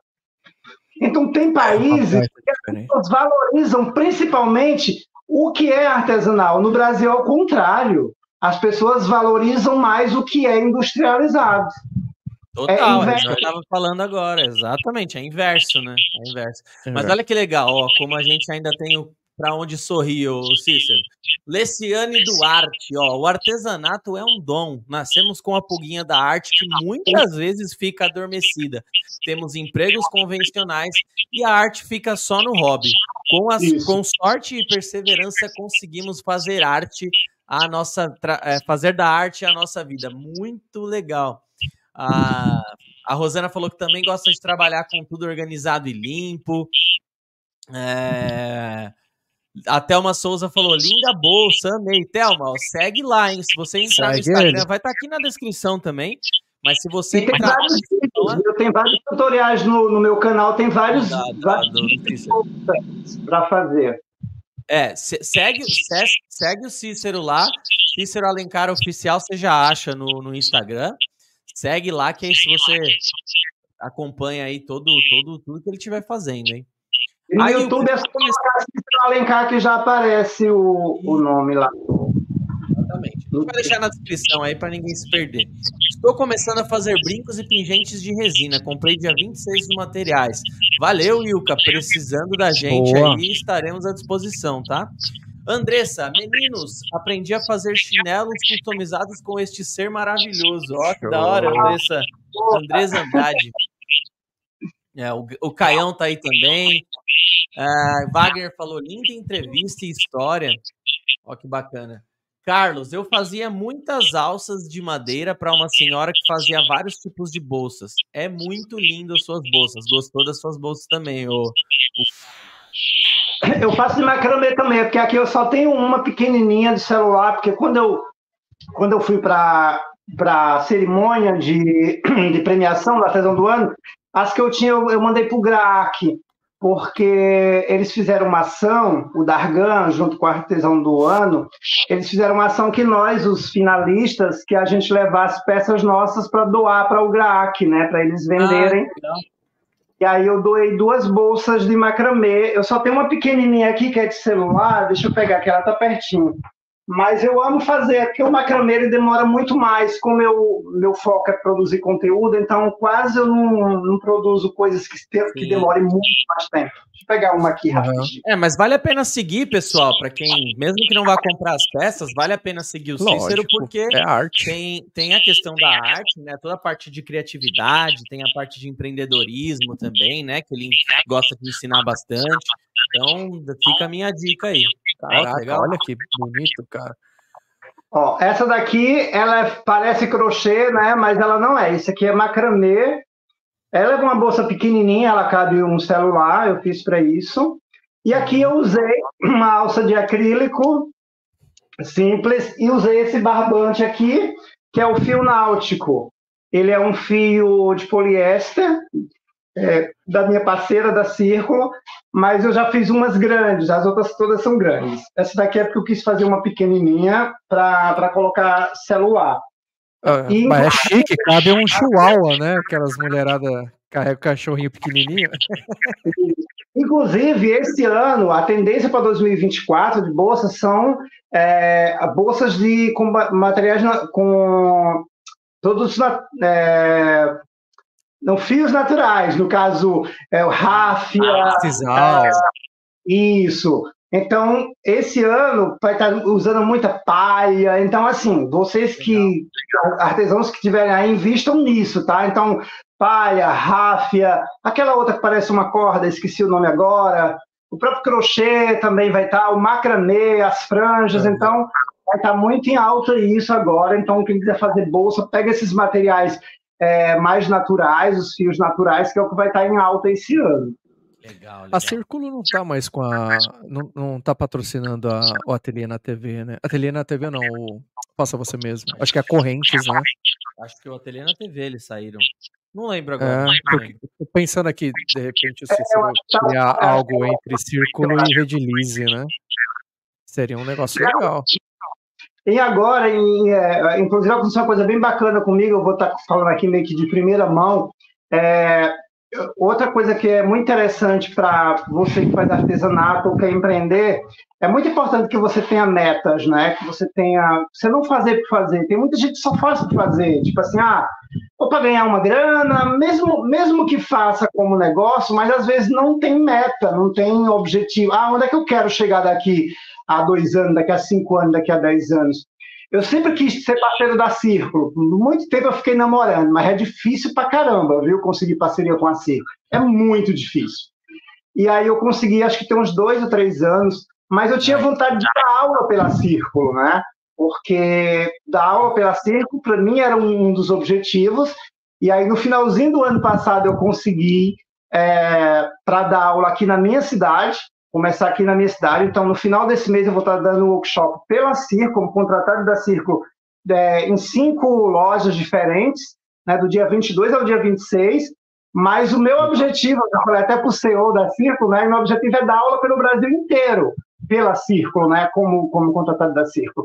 Quero começar, claro, do meu estado, é, aqui na, em Sergipe, mas depois para dar aula pelo Brasil todo. Lembra daquela historinha do início que eu disse que eu tinha uma missão, que desde criança, uhum. quando eu saí do convento, que eu entrei no YouTube, eu fiquei muitas vezes me perguntando, né, assim, tipo, mas e a minha missão? Eu ainda sinto que eu tenho uma missão e tal.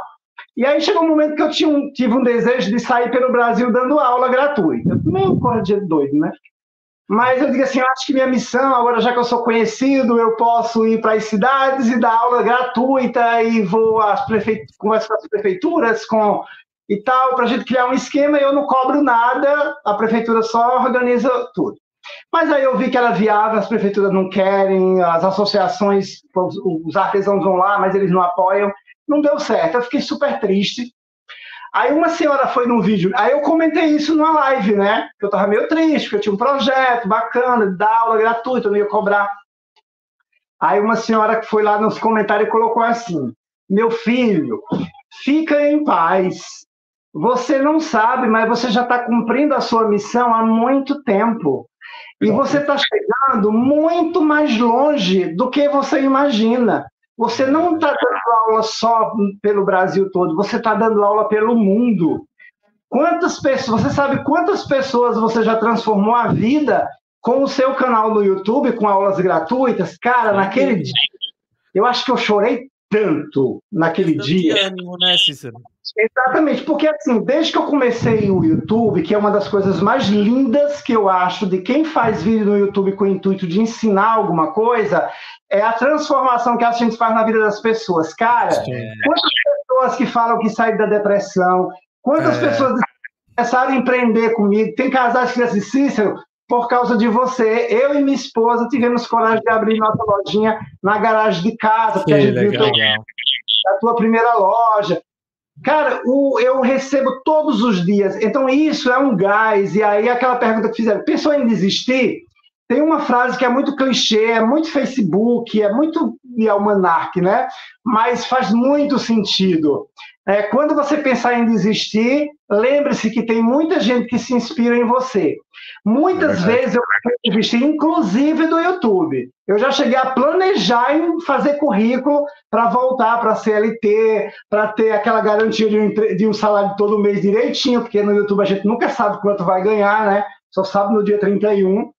E, e olhe lá, porque depende do dólar ainda, né? Às é. vezes você está fechado, o dólar está lá em cima, dia de receber o dólar está lá embaixo, aí você tem um desânimo.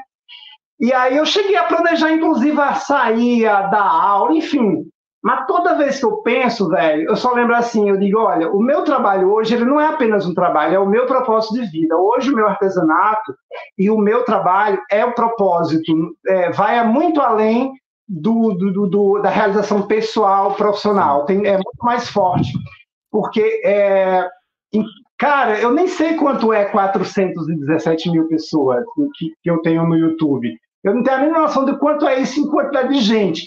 Mas eu sei, entre essas pessoas, muitas pessoas eu consegui transformar a vida delas com o meu trabalho, né? com, com o que eu passo para elas. Então, é, se alguém me pergunta por que, que você não desistiu ou por que, que você não desiste, é exatamente por isso. Primeiro eu penso, poxa, quantas, quantas pessoas se inspiram em mim? Então, se eu desisto, quantas pessoas vão dizer, poxa vida, ele era a minha inspiração, agora ele desistiu, e agora? E a outra coisa é porque não é apenas uma carreira, eu não tenho apenas uma carreira, né? graças a Deus eu posso dizer que eu tenho uma carreira. É, é muito mais do que isso, eu tenho uma missão né? eu tenho esse propósito de vida. E, e isso eu ganho bem hoje, não vou mentir. Eu, eu, tiro um salário muito bom no YouTube, além das parcerias, além das outras coisas. Mas não é. Eu acho que o valor maior para a gente pode parecer muito bonitinho, muito tópico falar isso, mas, cara, o que a gente ganha além do dinheiro, cara, isso não tem preço. Né? Não tem preço. Quando chegou uma velhinha e diz assim, eu tenho 85 anos e eu assisto todos os seus vídeos. Velho, 85 anos. Então parar e ver tá assistindo na internet, ou, ou, cara, tem muito testemunho que você vê assim, você diz assim, cara, a gente realmente não tem noção da grandiosidade e, e do nosso trabalho. E olha que Isso, eu não sou né? É, claro que eu sou um. Nossa, eu, aí eu fico imaginando, imagine pessoas muito maiores, essas pessoas que é. têm milhões, né? A gente fica então, sabendo só da pessoa que chega em você, né? É, fora as que não, não vêm comunicar você. É. é muito maior, é muito maior. A gente viu isso na Mega, a gente não tinha ideia de que o nosso trabalho aqui podia chegar em tantas pessoas. Mas a gente só ficou sabendo porque a gente esteve lá, reuniu toda a galera da área e a galera veio até a gente. É, a gente tem números muito, a gente tem números muito expressivos quando você fala em, tipo assim, ah, quantas visualizações teve no canal no mês, no Instagram, no TikTok, tudo. Mas quando chega na sua frente num evento desses 5, 10, 15, 20 pessoas falando que assistiu o vídeo XYZ, é, tirou da depressão por exemplo, o André Menel aí, esse, esse, que, esse que eu coloquei na tela, ele, ele falou aqui, ó, comprar na internet. Comprar na internet na Redilize é a melhor resina que já trabalhei e os preços são incríveis.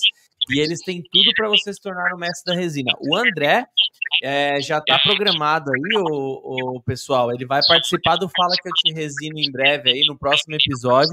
Ele vai participar porque ele tem uma história muito legal para compartilhar com vocês, tá? Muito legal mesmo. Fiquem ligados que breve. A Andressa falou que eu sou grata ao Cícero por todo o conhecimento que tem em chinelos, bolsas, pulseiras. Ele realmente é um anjo. Olha que legal. É, e frase chamam... mais verdadeira. Devia ter escutado isso há uns anos atrás. Ah, não sei de que frase ele estava falando na hora. Mas tudo bem.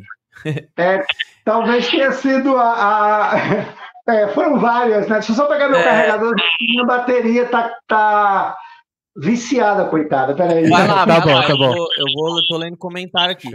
Esse podcast tá incrível, Wagner Guimarães. Cícero, parabéns. Você é uma figuraça. Muito bom mesmo, Victor. Estou amando Cícero, tem uma energia muito legal, Vitor Augusto falou aqui. Alberto Dantas, parabéns, Randilize, pela, pela iniciativa de ouvir o artista artesão brasileiro. Obrigado, Alberto. Muito importante você estar tá falando isso pra gente.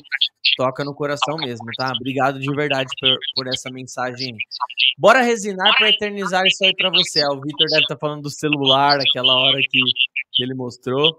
É, a Ilka também falou aqui, ó, eternizar o celular na resina. Jaqueline Queiroz está por aqui também, obrigado. É, Cristiane, que pessoa iluminada, carismática. Amei você, é, Cícero. Cristiane Gomes mandou aqui. Ah, Obrigado. É. A Fabiola lança um desafio para vocês: fazer uma plaquinha é, barra etiqueta a partir de um clichê, começando do molde do molde com um clichê, ó. Bastante. Lucila, adorei a dica. O Ana Lu Lucas, escolhe o comentário do André, muita superação. Ó, Ana Lu já tá, já tá te dando. Já tá. Virou universitária. É, como que é que fala? Jurada.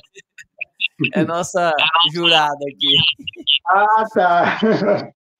Belíssimo trabalho, Cícero. Vou te seguir. Estou começando agora na resina e vou aprender muito com você. Boa, Ilka. Isso aí, chega junto. Ateliê Ali Cristal, deixa like, pessoal. Isso.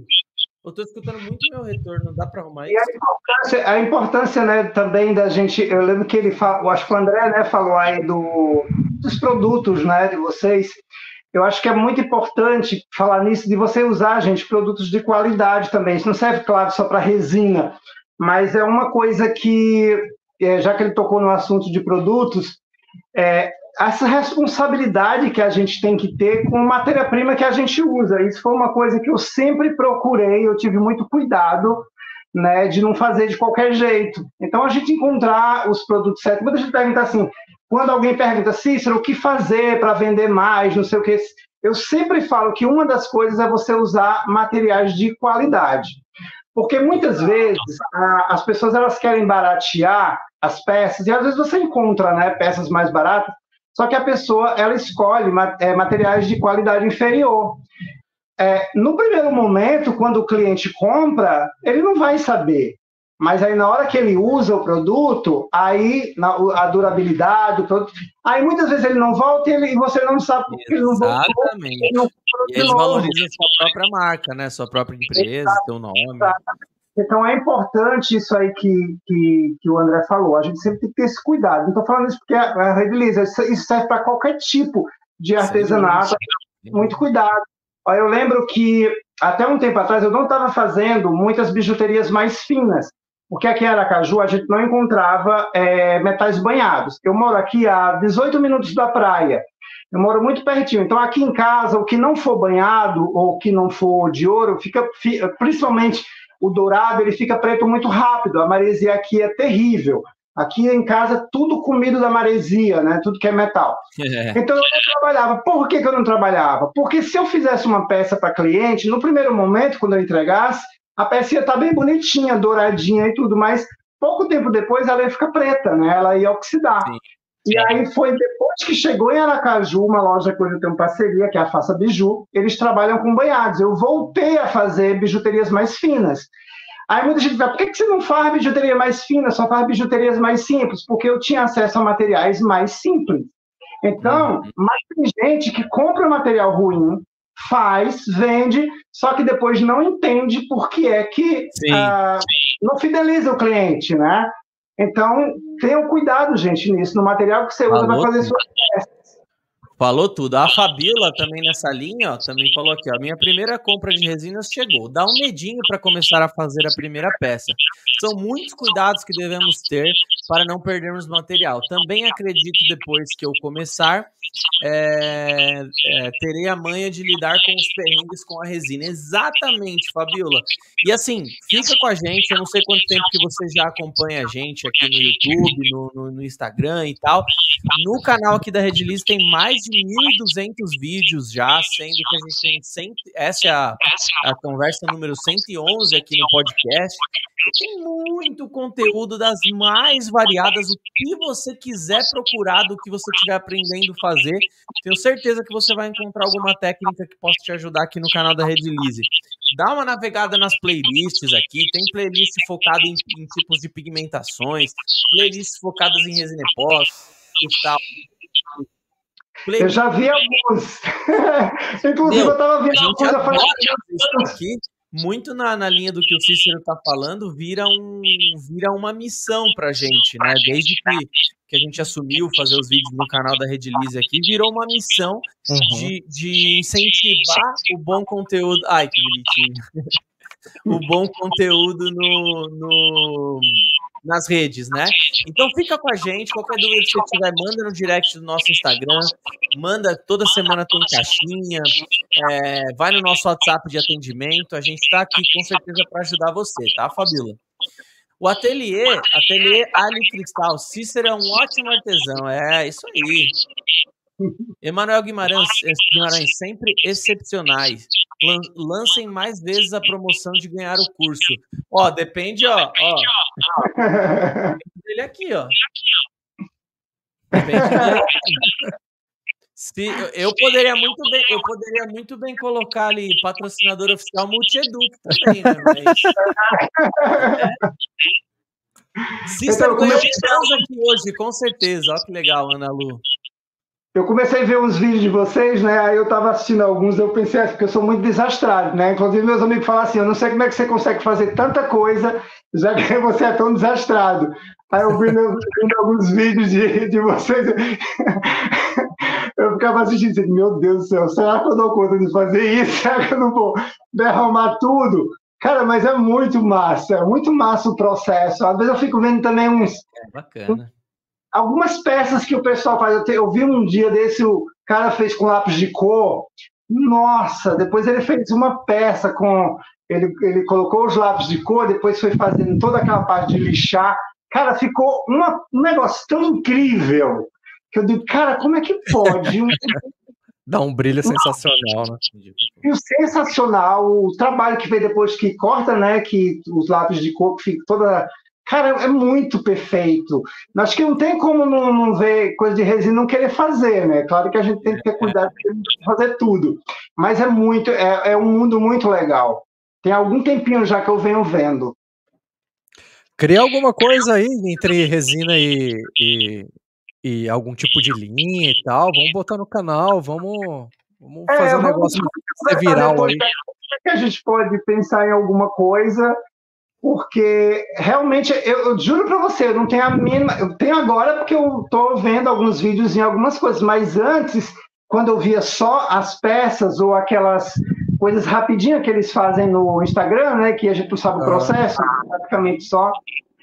Aí, assim, eu vi, aí depois que eu fui. Mas eu não tinha nem noção. Eu, eu, eu, a minha cabeça, não sei se quem nunca fez resina é como eu, assim, gente, aonde é que vende isso? Onde é que vende é, material para fazer resina? Porque, assim, eu vou em muitos lugares, viajo muito, eu nunca vi em lugar que vende resina, porque, claro, não era meu interesse também.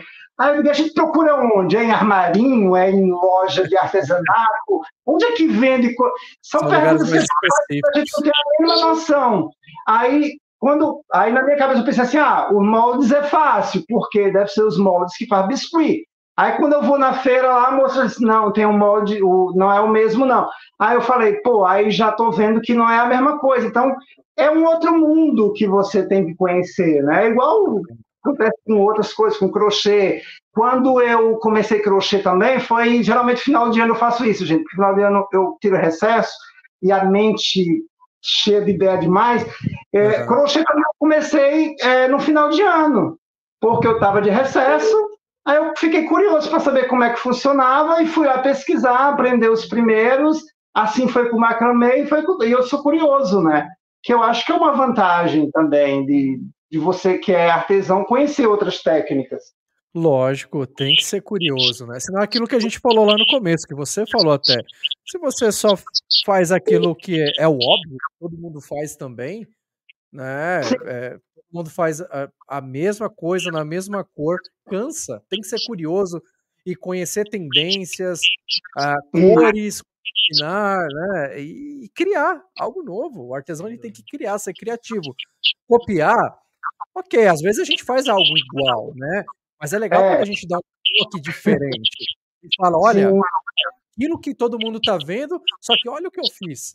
Todo mundo, caraca, que legal. E você vai ser o copiado depois. Isso. E também tem a vantagem, porque assim, o trabalho artesanal, até a cópia do trabalho artesanal, ele é diferente de uma cópia de industrial ou coisa do tipo. Por quê? porque a mesma cópia uh, do trabalho artesanal, ele, ele, ele tem o traço de quem fez. Então, é, por exemplo... É assinatura, né? A pessoa, por exemplo, eu ensino a fazer essa bolsa, ou alguém viu essa bolsa, mas a, quem for copiar essa bolsa, mesmo que ela use as mesmas cores tal, mas tem a identidade dela ali, tem o traço dela. Então, isso é o que isso que é, que é legal do, do artesanato, que mesmo quem copia, mas tem, não é a mesma coisa, não é, é o mesmo. A própria assinatura. A gente vê muito isso. Eu vejo eh, na, na timeline lá do, do Instagram, eu vou correndo lá, timeline, e eu nem vejo é, o perfil de quem fez. Eu bato o olho na peça, eu sei quem fez. Aí Exato. eu falo, olha, olha essa peça aqui. Aí eu vou ver e falo, olha, exatamente, é o fulano que fez. Tem a identidade dele ali. Ele, é muito exatamente. legal isso. Isso é muito legal também, eu acho que é, eu nunca tive problema de ninguém me copiar. O que eu acho sacanagem, que, que já aconteceu e hoje eu sou um pouco mais prudente, é porque eu, eu era um pouco ingênuo, assim, por exemplo, eu tinha mania de estar tá fazendo um projeto e ficar mostrando o que eu ia fazer, ou até dizendo, ó, oh, eu vou fazer isso aqui. Né? Aí tem um espertinho que pega o teu projeto e lança antes de você, quando você vai lançar, você é a cópia. Ele te copi... É, ó, ele me copiou. Por causa dessa história do, do, dos spoilers, né? Desde que apareceu spoiler, os espertos ficam, né, ficam de olho já. Então já é. aconteceu comigo mais de uma vez. Eu estava fazendo um projeto, um projeto meu, mas a é. pessoa também, como ela cria, então se ela pega uma parte, ela pode, né, ela pega o todo, além de uma pequena coisa, ah, isso sempre foi o que ele fez. E aí ele vai lá e lança. Isso já aconteceu comigo alguma vez, aí eu fico puto, né? Porque, porra, você demora, você quebra a cabeça para fazer. É, ó, essa peça aqui, outra que eu nem tinha mostrado, tá, gente? Olha isso aqui, ó. Diga aí se as esposas de vocês é porque vocês não vão conseguir ver o brilho, até porque aqui já está começando a ficar escuro. Deixa eu acender aqui a meu ateliê aqui. Olha essa peça aqui. Essa peça aqui é uma peça de luxo. Ela é toda, ó, é, cristal, é porque não dá para ver aí, mas ela é toda irisada.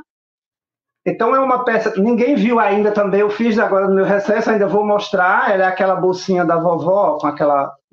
Sei, sei. Então é uma peça que pode qualquer festa de luxo com ela, porque ela parece cristal de vidro, mas não é, é resina, né? E ela toda irisada, então tem aquele brilho como se fosse de cristais de vidro. É, né? para ir num jantar, num, num cruzeiro, você é, vai lá, põe em cima da mesa. Gala, né? é. Essa peça aí, por exemplo, eu quase desisto de fazer. Eu passei um dia inteiro errando, e aí, só que eu sou, eu sou, eu sou muito teimoso. Eu sou daquela pessoa que eu digo assim, ah, eu não aceito não conseguir. E aí, e aí eu fiquei, aí no dia eu ia desistir, aí outra coisa que eu aprendi com a vida, né, que eu coloco muito em prática, é dizer assim, você só está cansado. Então eu pego e digo assim, hoje eu não faço mais, amanhã eu volto. Então quando eu vejo que eu estou me estressando... É 10. Isso. Aí eu fui dormir, no outro dia eu voltei, eu consegui fazer e já estou fazendo uma segunda, agora uma prata.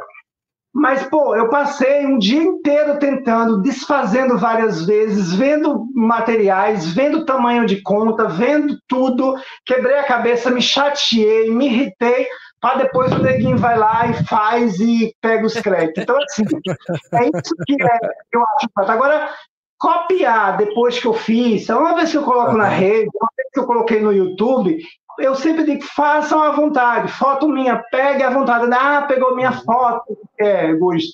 Ah, pegou minha foto, botou lá, não sei o que, para pegar a encomenda. Pô, eu ensino é para isso mesmo. Então, se você não tem dinheiro para comprar material, pega é uma legal. foto minha.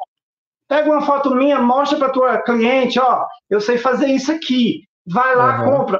Eu digo sempre é o seguinte: só venda se você sabe fazer, né? Não vá também mostrar uma foto minha e você não sabe fazer. Aí você vai passar vergonha, mas não é culpa minha, é.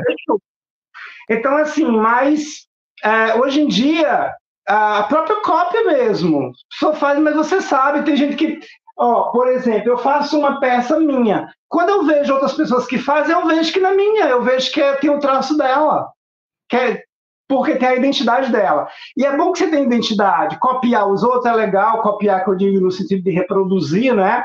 é, o que eu ensinei, o que outras pessoas ensinaram, mas é bom que você também ah, desenvolva a sua criatividade, tenta criar alguma coisa. Lembrando que o processo de criatividade, só lembrar do Thomas, Thomas Edison, né?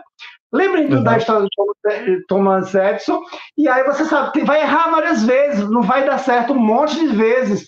Então, é, processo criativo é difícil mesmo. Criar uma coisa do zero é muito difícil. Mas quando você começa a fazer isso, você começa a despertar a sua criatividade e trazer uma identidade para o seu trabalho, que é um que faz você ter um diferencial, né? Então, assim, nas artes também tem isso. Uma pessoa que só copia, copia, reproduz o que os outros fazem, a probabilidade dela não se destacar é muito grande, né? Então, tem, quem, quem faz artesanato também tem, fiquem atento a isso. Faça o que alguém ensinou, mas também tenta criar alguma uhum. coisa que é sua ou faz uma adaptação. Né? Essa bolsa aqui não é criação minha, mas ela é adaptada. Essa bolsa aqui, eu não sei de quem é, porque várias pessoas fizeram. Tem uma pessoa que meio que diz que é dela, mas só que tem fora do Brasil um monte de gente que ferra não sei quantos anos, eu não sei de quem é. Porém, eu fiz diferente. A, a, essa bolsa, a parte. Mas a minha, por exemplo, essa alça aqui, foi, eu fiz desse jeito. A bolsa uhum. original, a alça não é assim. Bem bonito. Isso, não tem essa partezinha que tem bolsa de couro, geralmente, eu quero, eu queria produzir. Uhum. Outra coisa, a alça que faz, geralmente, ou ela faz de uma cor só, ou ela faz toda coloridinha. Eu quis brincar com isso aqui, ó. Então, o, o, laranja que vem até aqui, aí essa outra parte pega aqui, como se fosse duas tintas que uhum, se juntam. Aí elas, e aí o preto aqui, claro que isso é na minha cabeça de doido, né? Que vê as coisas. Aí o preto aqui bloqueia para que elas não se misturem. Então vem lá o lilás, quando chega perto, tem o preto que bloqueia. Quer dizer, eu criei uma peça com isso. Então eu peguei a ideia de alguém, o quê? Uhum. Esse, isso aqui não é domínio de ninguém. Um coração não é domínio de ninguém. Esse quadradinho não é domínio de ninguém. Agora, como você faz isso aqui, a história que você coloca aqui na hora de pensar, de ah, eu vou fazer. Então, isso aqui é que dá o teu diferencial. Então, Lógico. Então, pega a ideia de alguém, mas também não precisa copiar exatamente, faz uma adaptação, coloca uma coisa ali que é, que é a tua identidade, isso é muito bacana. Oh, eu acho isso super válido, você se basear em algo que você gostou, você está copiando algo que você gostou, você não vai copiar algo que você não gostou. Gosto, e exatamente. evoluindo, você é, adaptar algo novo, você transformar aquilo em algo diferente, cara. É muito legal isso, muito legal. E eu acho legal quando você também dá os créditos, quando você... Assim, tem, existem coisas que já está na internet que ninguém sabe de quem é. E não Isso, tem como você dar o crédito. crédito. Que é feito, né? Para, por exemplo, isso acontece muito no YouTube, mas isso não acontece só no artesanato, tem todo. Eu lembro que eu sou noveleiro, né? Eu sou noveleiro, adoro assistir novela. Como ator, né, é difícil um ator que não gosta de novela, né? E aí eu, em toda a gente vê nas novelas, por exemplo, eu lembro que acontece muito em agência de publicidade, né? Muito comum acontecer roubo de projetos em agência de, de publicidade. É, e eu via nas novelas, eu achava que era coisa de novela. Nessa minha caminhada, nesses oito anos de YouTube, eu conheci muita gente que trabalha com marketing, né, que trabalha com agência. E, e aí um dia eu cheguei para um amigo meu e falei assim, eu digo, eu tenho uma curiosidade, eu digo o quê? Eu digo, quase toda novela que eu assisto, que tem agência de publicidade, durante a novela, nessa a gente tem uma história de roubo de, de projeto, de ideia. Ele falou, não, é o que mais acontece. Tem, tem agência de publicidade que coloca alguém mesmo para tentar roubar. Infiltrado. É. Por quê? Porque às vezes a empresa chega um momento que a, a, a, o processo criativo dos profissionais fica meio que instável, não consegue fazer coisa nova. Então, assim, ele falou, não é só no artesanato, tem, mas tem em todas as áreas. Então, é, vai acontecer. E tem gente que não dá crédito. Eu já vi gente que pegou vídeo meu, eu fui o primeiro a fazer o vídeo e diz assim, já deve ter no YouTube. Aí a pessoa faz a mesma cor que eu fiz, do mesmo jeito que eu fiz, e aí diz assim, já tem alguém. Aí eu, eu pergunto, cara, não cai a língua dar os créditos, né? É... Tudo que eu faço que eu peguei de alguém, mesmo que seja inspiração, no mínimo eu falo assim: eu não sei se a pessoa criou, mas eu me inspirei no vídeo de fulano tal, ou na peça de fulano tal. Porque eu não acho bacana eu me colocar. Eu acho que generalizar, alguém já deve ter feito no YouTube, é tão vazio quando eu sei que eu tive inspiração de alguém, né? Então, acho que aí fala muito mais do caráter da pessoa do que do que da questão profissional, né? Sem dúvida nenhuma. É, o pessoal tá reclamando que o meu, meu microfone tá, tá dando Chiado. tá dando um chiadinho. Então, Fabião, pra gente, pra gente ir encaminhando pro, pro encerramento aí, ah. manda. É que você não consegue ler, né? Você é, eu sem óculos, cara. E olha que tem uma baita TV na nossa frente, cara. Eu não enxergo.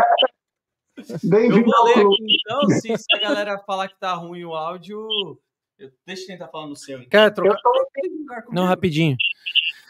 Então, ó, pessoal, o quem ganhou o curso da Multieduc, o Tom Hanks me falou aqui na produção, quem ganhou o curso de, da Multieduc foi essa pessoa aqui, ó. O artesanato, oh! O artesanato, o artesanato, mas principalmente a resina acabou salvando a minha vida depois de um ano praticamente na cama com depressão profunda, chegando ao nível máximo. E foi essa arte que me salvou. Uma salva de palmas. Maravilha! É, você precisa de um.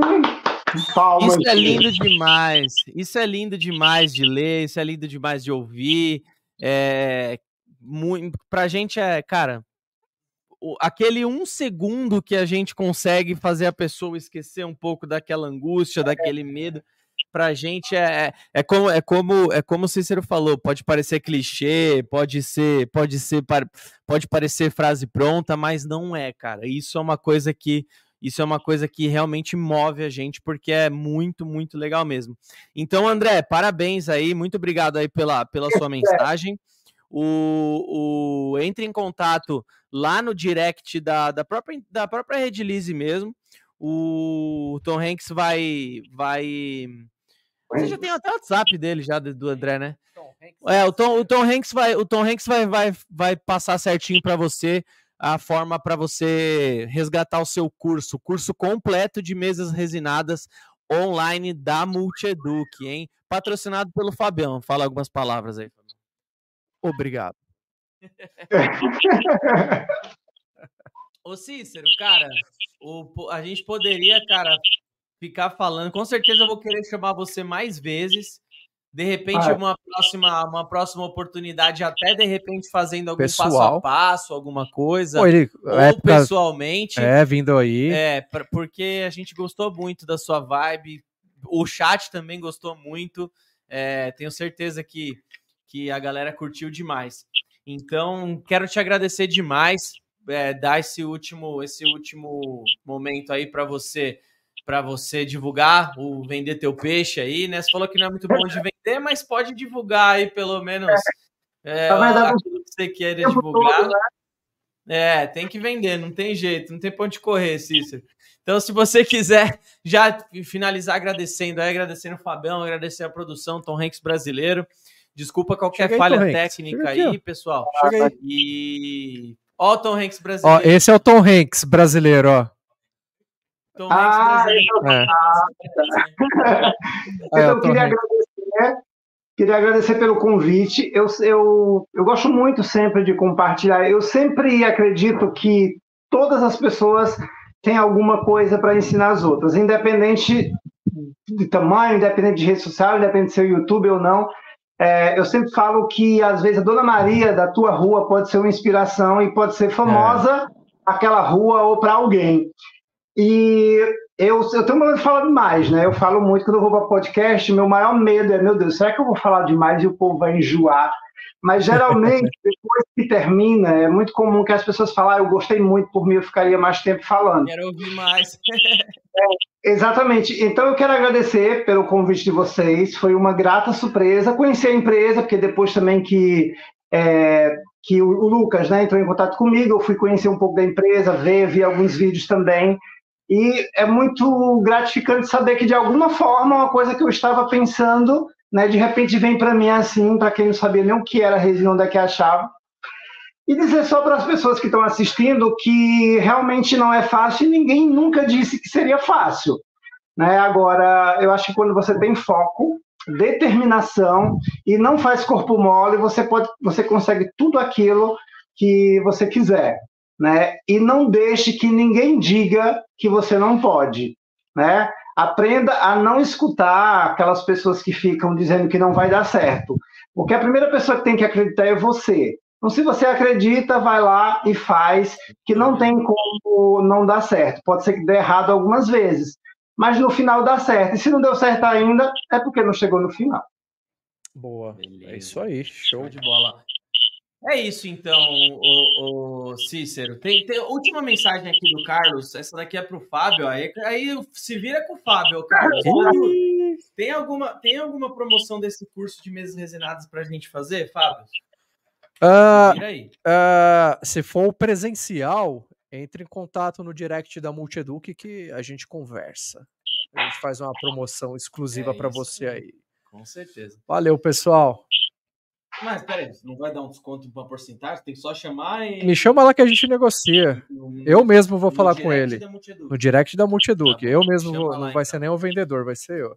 Ana Lu, a aura do Cícero é tão boa que as coisas que ele pensa vêm até ele. É isso aí. Boa tarde, pessoal. Lila Arts. Obrigado, pessoal, que acompanhou. Cícero, obrigado mais uma vez Valeu. pela pelo papo aí. Foi muito legal te conhecer. Espero te conhecer presencialmente na próxima. E fica Também. com Deus. Valeu, valeu, Fabiola. Estamos aí. Valeu, irmãozinho. Valeu, valeu Cícero. Pessoal. Um abraço. Obrigado.